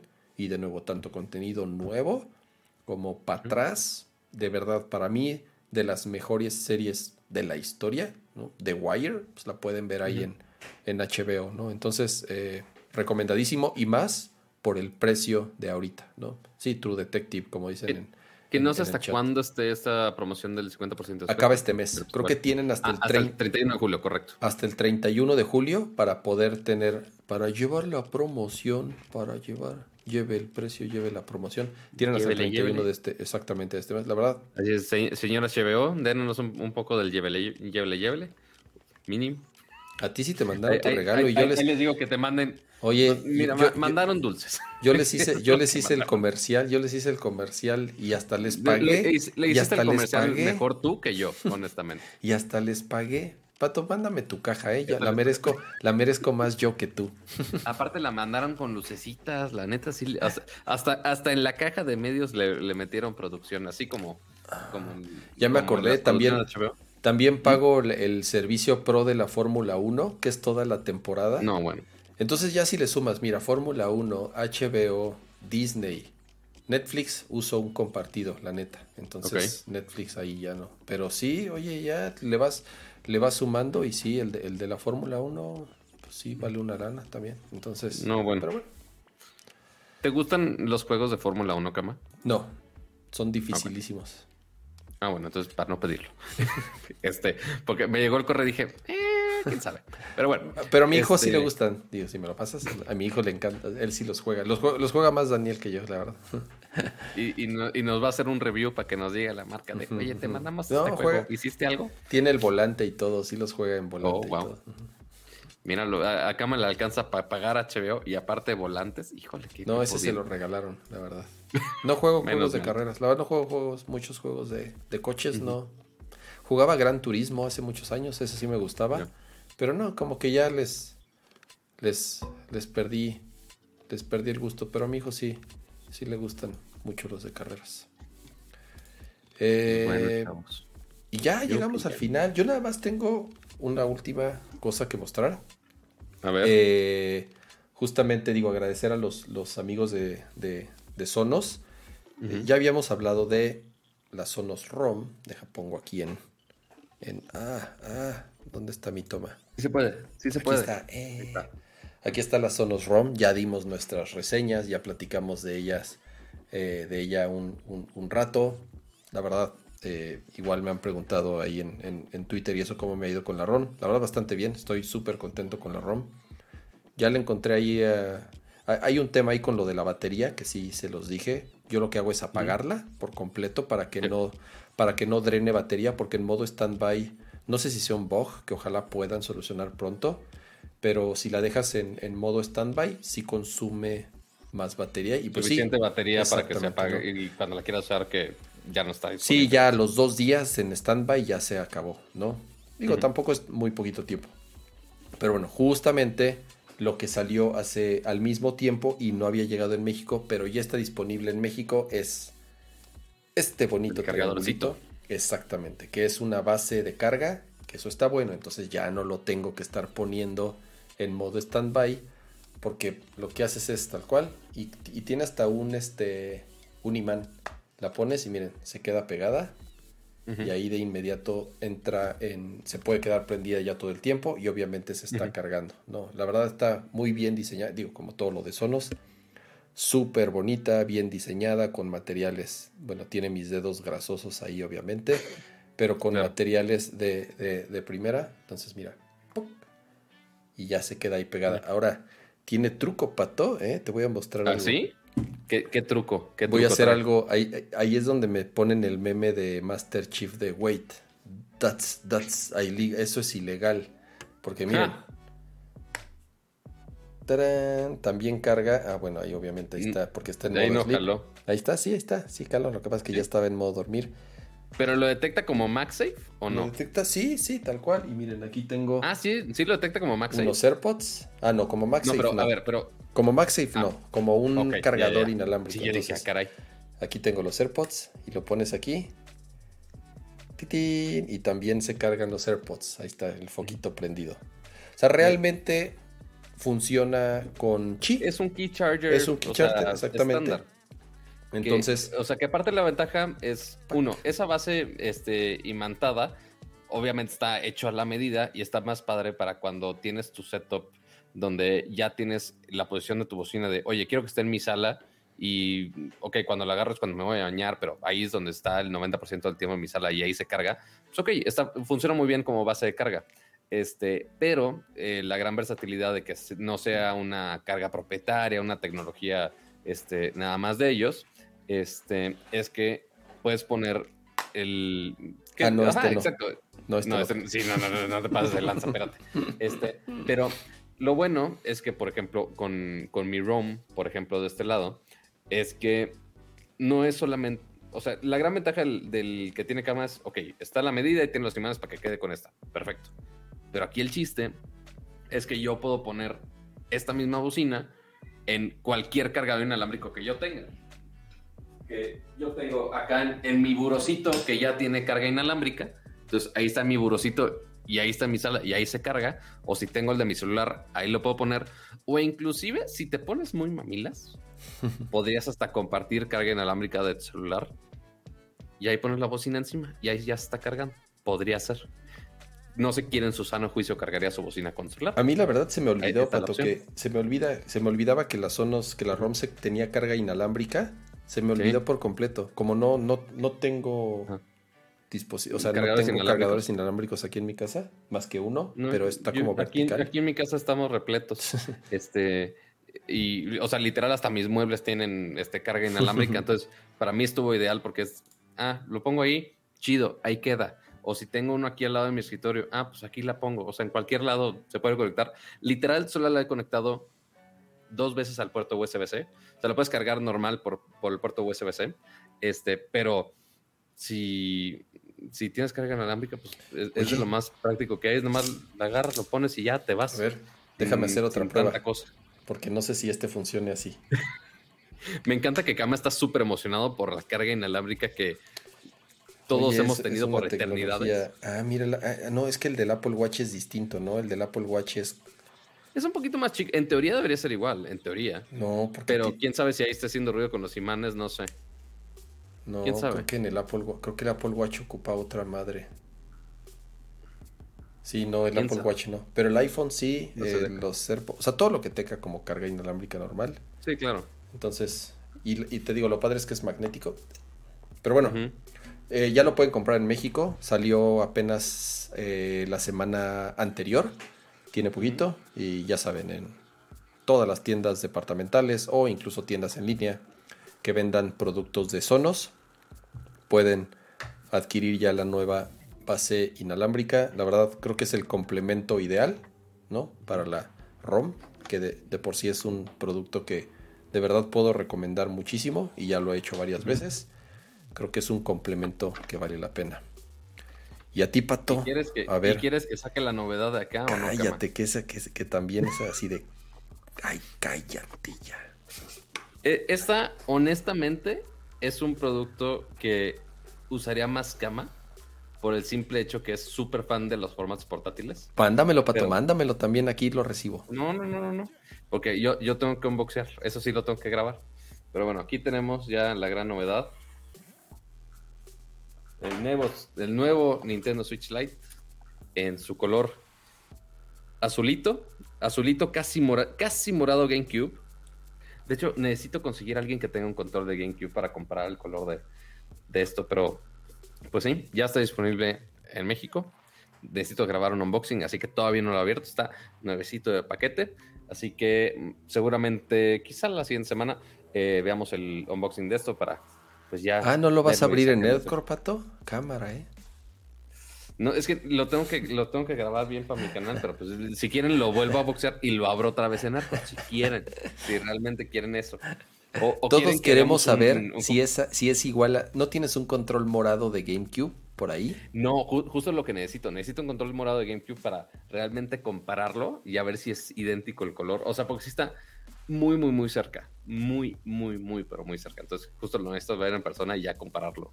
¿O un Game Boy pero- Advance morado? No, tampoco. El Advance morado. No, es que tenía el Advance morado, pero el, el traslúcido. El translúcido, ok. El- Ajá, entonces ah. pues no, no cuenta. Entonces voy a necesitar alguien que... Sí tengo un amigo que... Ah, pues mañana voy a ver a un amigo que tiene su GameCube. Lo voy a comparar con el cubo, a ver qué tal, a ver si no está tan madreado, a ver si no está naranja ese GameCube. Pero sí, para compararlo, sí, el color está muy similar, está muy bonito igual.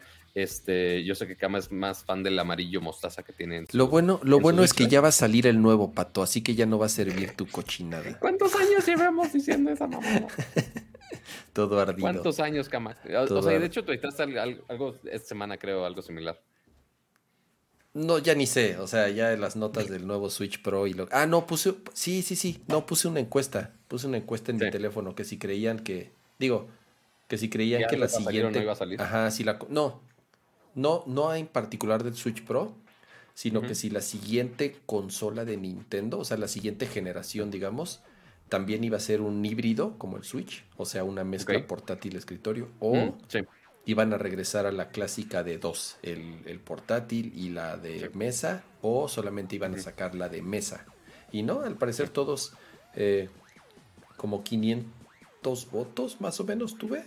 Eh, el 80%, 70 y tantos por ciento dicen que va a ser híbrida. O sea que sí, prácticamente a Nintendo le salió Que sea el mismo le, esquema. le salió el experimento. Aquí está. eh, a ver si se, a ver si se ve. Con 430. Ay, güey, no, no va a enfocar. y Acuérdense que mi camarita ya es viejita. Ah, pero ahí está. 70, eh, 431 votos, O sea, tan 75% fácil que sería poner híbrida. tu perfil de Twitter en el browser, pero ok. Ah, es más fácil así, pato, ya. Listo. No, bueno. Eh, Pues ya estamos, amiguitos. ¿Qué sigue, pato? Vamos a aprovechar para los. Yo tengo aquí. Siguen estoy- los. Yo estoy haciendo puras, puras y también aquí. el- Es, es que, es que, es que no le encuentro. Ah, aquí Seguramente. está. Aquí está. Ahí está, la, ahí está la imagen de los miembros del, del canal. Muchísimas gracias a todos los miembros del canal que nos acompañan como cada semana y también con su apoyo monetario, con sus bonitos emotes que pueden, que pueden usar. Y por supuesto, gracias a los nuevos miembros del canal. Si no me equivoco, aquí nos faltan esta lista Sergio Salazar de la semana pasada y Fernando Curi, que fue el día de hoy. Así que también muchas gracias y por supuesto a todos los que han estado acá. Y hay algunos que llevan. ¿cuán- ¿Quién es el que más lleva tiempo aquí? Pues bueno, los que llevan tres meses desde que empezó la membresía, muchísimas gracias. Son, sí son bastantitos, así que muchísimas gracias a los que ya llevan tiempo acá como miembros del canal. Este, y por supuesto, todos los que nos acompañaron hoy en vivo. Eh, estuvimos cerca de 400 personas. Eh, recuerden dejar su bonito like antes de irse. Eh, y también es importante checar los memes del día de hoy, porque sí hubo un par de memes, Cama, aunque usted no lo, aunque usted no lo Te pongo, crea, te pongo en toma. A ver, aguanta, Este, aguanta. Ahí está. Porque, porque mira, uno es el que afortunadamente pusieron este un puñal en la tierra para que no lloviera hoy y que no se le fuera la luz a cama. Esa es una. Este, dos, también está este, esa gata que está quejumbrosa. Está el nuevo playlist de, de Nercor, en donde se incluyen las canciones eh, necesarias del internet, incluyendo los grandes éxitos como Tú me, tú me pixeleas de Chip Torres, Te voy a dar un byte también de Chip Torres, El internet de los aliens, Keyboard Cat, el original, Nyan Cat, el original, y Tocama el Windows de Brody. Esto en esta compilación de nada más seis canciones de Nerdcore Podcast. Así que ahí en conjunto va mi That's recomendación. what I de- call music. Ándale, justo. Y, y próximamente la versión de Kids Pop también. Este, pero sí, ahí va junto mi recomendación de escuchar la canción de los aliens. Este, también eh, la representación emocional de Kama. A ver si lo lees o no lo lees. Así me siento. No, bueno. Es que estaba, Dice, estoy, es que estoy comiendo. viendo cómo todos regresan a sus oficinas y él no. No, bueno. ¿Cuánto puedo. sufrir? Que estoy masticando, no podía hablar. No. Yo en home office voy a trabajar también yo jugar Animal Crossing te lo mereces. Sí, e- es, en el home office sí es este peligro, la neta. Así es, sí, un poquito de Animal Crossing, sí, una partidita, sí, un videito de YouTube y ahí te pasas medio día nada más flojeando como uno debe. Y hasta que... E- e- este sí soy yo. Harto de que Ramsan no respete las plecas de los temas. Es que, a ver, les voy a decir la verdad. Originalmente hay como cinco plecas, si no me equivoco. O sea, para varios Right. temas. Música, Japón. eh, creo que hay otro de random, hay otro de, obviamente, la de videojuegos, internet. Pero, em, como no caben todos en mi Stream Deck, dije, Ah. porque mi Stream Deck es el pequeño, dije, ah, entonces no los No voy es a el pequeño, es el, es el Bueno, es el mediano, es el mediano, pues, el normal. Bueno. Pero aún así ya está todo lleno. Entonces, este, dije, ah, entonces no los voy a poner todos. Y ya nada más dejé, dejé los otros. Porque además cuando estaban todos, tampoco los, Ajá. tampoco es que los cambiábamos mucho. O sea, Akira era el peor, en, Akira era el peor en poner las plecas, la verdad. Entonces, como Eso nunca las ponía él, pues ya me quedé con la costumbre. Y aún así lo eso hago sí. mal, exacto. O sea, digo, y aún, o sea, pero bueno, voy a ver si las puedo, voy a ver si las puedo poner las otras. Además, ya, ya, es- ya les había dicho que ya me gustaría eh, Actualizar todo. trabajar en el rediseño de Nerdcore. No, no, no lo vean cerca, eh. O sea, ni siquiera he empezado, ni siquiera se me ha ocurrido que, no. que puede ser. ¿Ustedes Entonces, creen que tenemos tal cosa llamada a tiempo? no, y ¿Ustedes además, creen? digo, o sea, todo esto sí, Ajá. Digo, obviamente, este, costó una, o sea, se contrató a alguien para todas Sí, las animaciones, todas las animaciones las hizo un, un contacto de Akira. Entonces, este se llevó su tiempo, se llevó obviamente su planeación y su presupuesto, entonces tampoco es así de que podamos estar contratando artistas y animadores para estar cambiando plecas cada que estén aburridos. ¿eh? Sí, no, tampoco amigos, no, no, no abusen. Pero pues bueno, yo creo que ese es el final del episodio del día de hoy. Muchas gracias chat por estar acompañados el día de hoy dejen su bonito like, suscríbanse al canal. Si están igual en audio, pues también dejen su bonito review en Apple Podcast, en Spotify, este, en la plataforma de podcast que quieran. Ahí están los episodios también. Y este, Cama, también, gracias por acompañarnos y por producir el show del día de hoy. Eh, gracias, Pato. Como siempre, de verdad, un súper gusto y placer platicar más de... ¿Cuánto hablamos? Órale, casi nos chutamos tres horas. Las tres horas casi. Casi tres horas estuvo, creo que estuvo, estuvo entretenido el programa. Yo disfruto mucho hacer Nerdcore, Pato, y ya te lo dije que me, que disfruto mucho platicar contigo y así como disfruto también eh, que nos acompañen todos en el chat. Eh, muchas gracias. Jack Draper, Rocío Amaranta, eh, Nat Chopper, Cristian Lozano, Isai Leiva, ¿quién más? Isauro, Fernando Curi, Jesús Segura, Pame estuvo por ahí, eh, Pamela en todo el programa, eh, Master PX, Yugimota, son un montón. De nuevo, muchas gracias a, los que nos acompañan este, en vivo. Ah, me preguntan en el chat, ¿qué tal la 380 Ti? Estoy triste porque se la van a llevar. No me la quiere regresar. Ya le dije a Pato, ¿cuál tarjeta? ¿De qué hablas? No me dio nada. Yo no sé de qué hablas. No, bueno. Ya platicaré de. Más sus hijos. Sí, ya el, próximo show ya platicaré un, rato ahí de la, de la 380 Ti. Eh, sí, y, igual también va a ser de mucha ayuda si, como esta semana voy a, o sea, es la última semana que tenemos para probarla, este, porque nos las van a cambiar la siguiente semana por la 3070 Ti. Este, entonces, si quieren que hagamos alguna prueba en específico, si chequemos algún performance de algo. Seguramente se la voy a tener que robar a Cama en estos días, seguramente, por más que le duela en el alma. Este, ya le estoy viendo su carita triste, pobre güey. Este, pero este, pero sí, para hacer los benchmarks y hacer su video correspondiente, amiguitos. Así que ahí cualquier sugerencia, petición y demás, más que bienvenida por ahí. Y la gata está de acuerdo con eso. Cuídense mucho. Nos vemos la próxima semana. Ahí les estaremos avisando en nuestras redes sociales. Mira, de último momento, muchas gracias, eh, Demo Van. Un super chat de 49 pesos. Buenas noches. Mañana los escucho en el trabajo. Eh, recuerden que nos pueden escuchar si no estuvieron en vivo.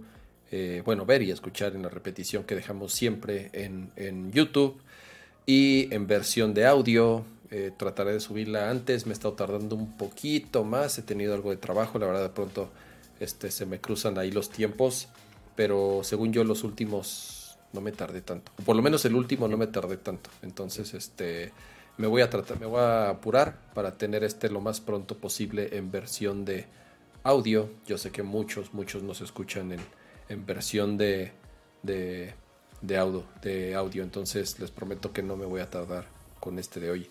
De nuevo, cuídense, nos vemos la próxima semana, disfruten su fin de semana. Adiós.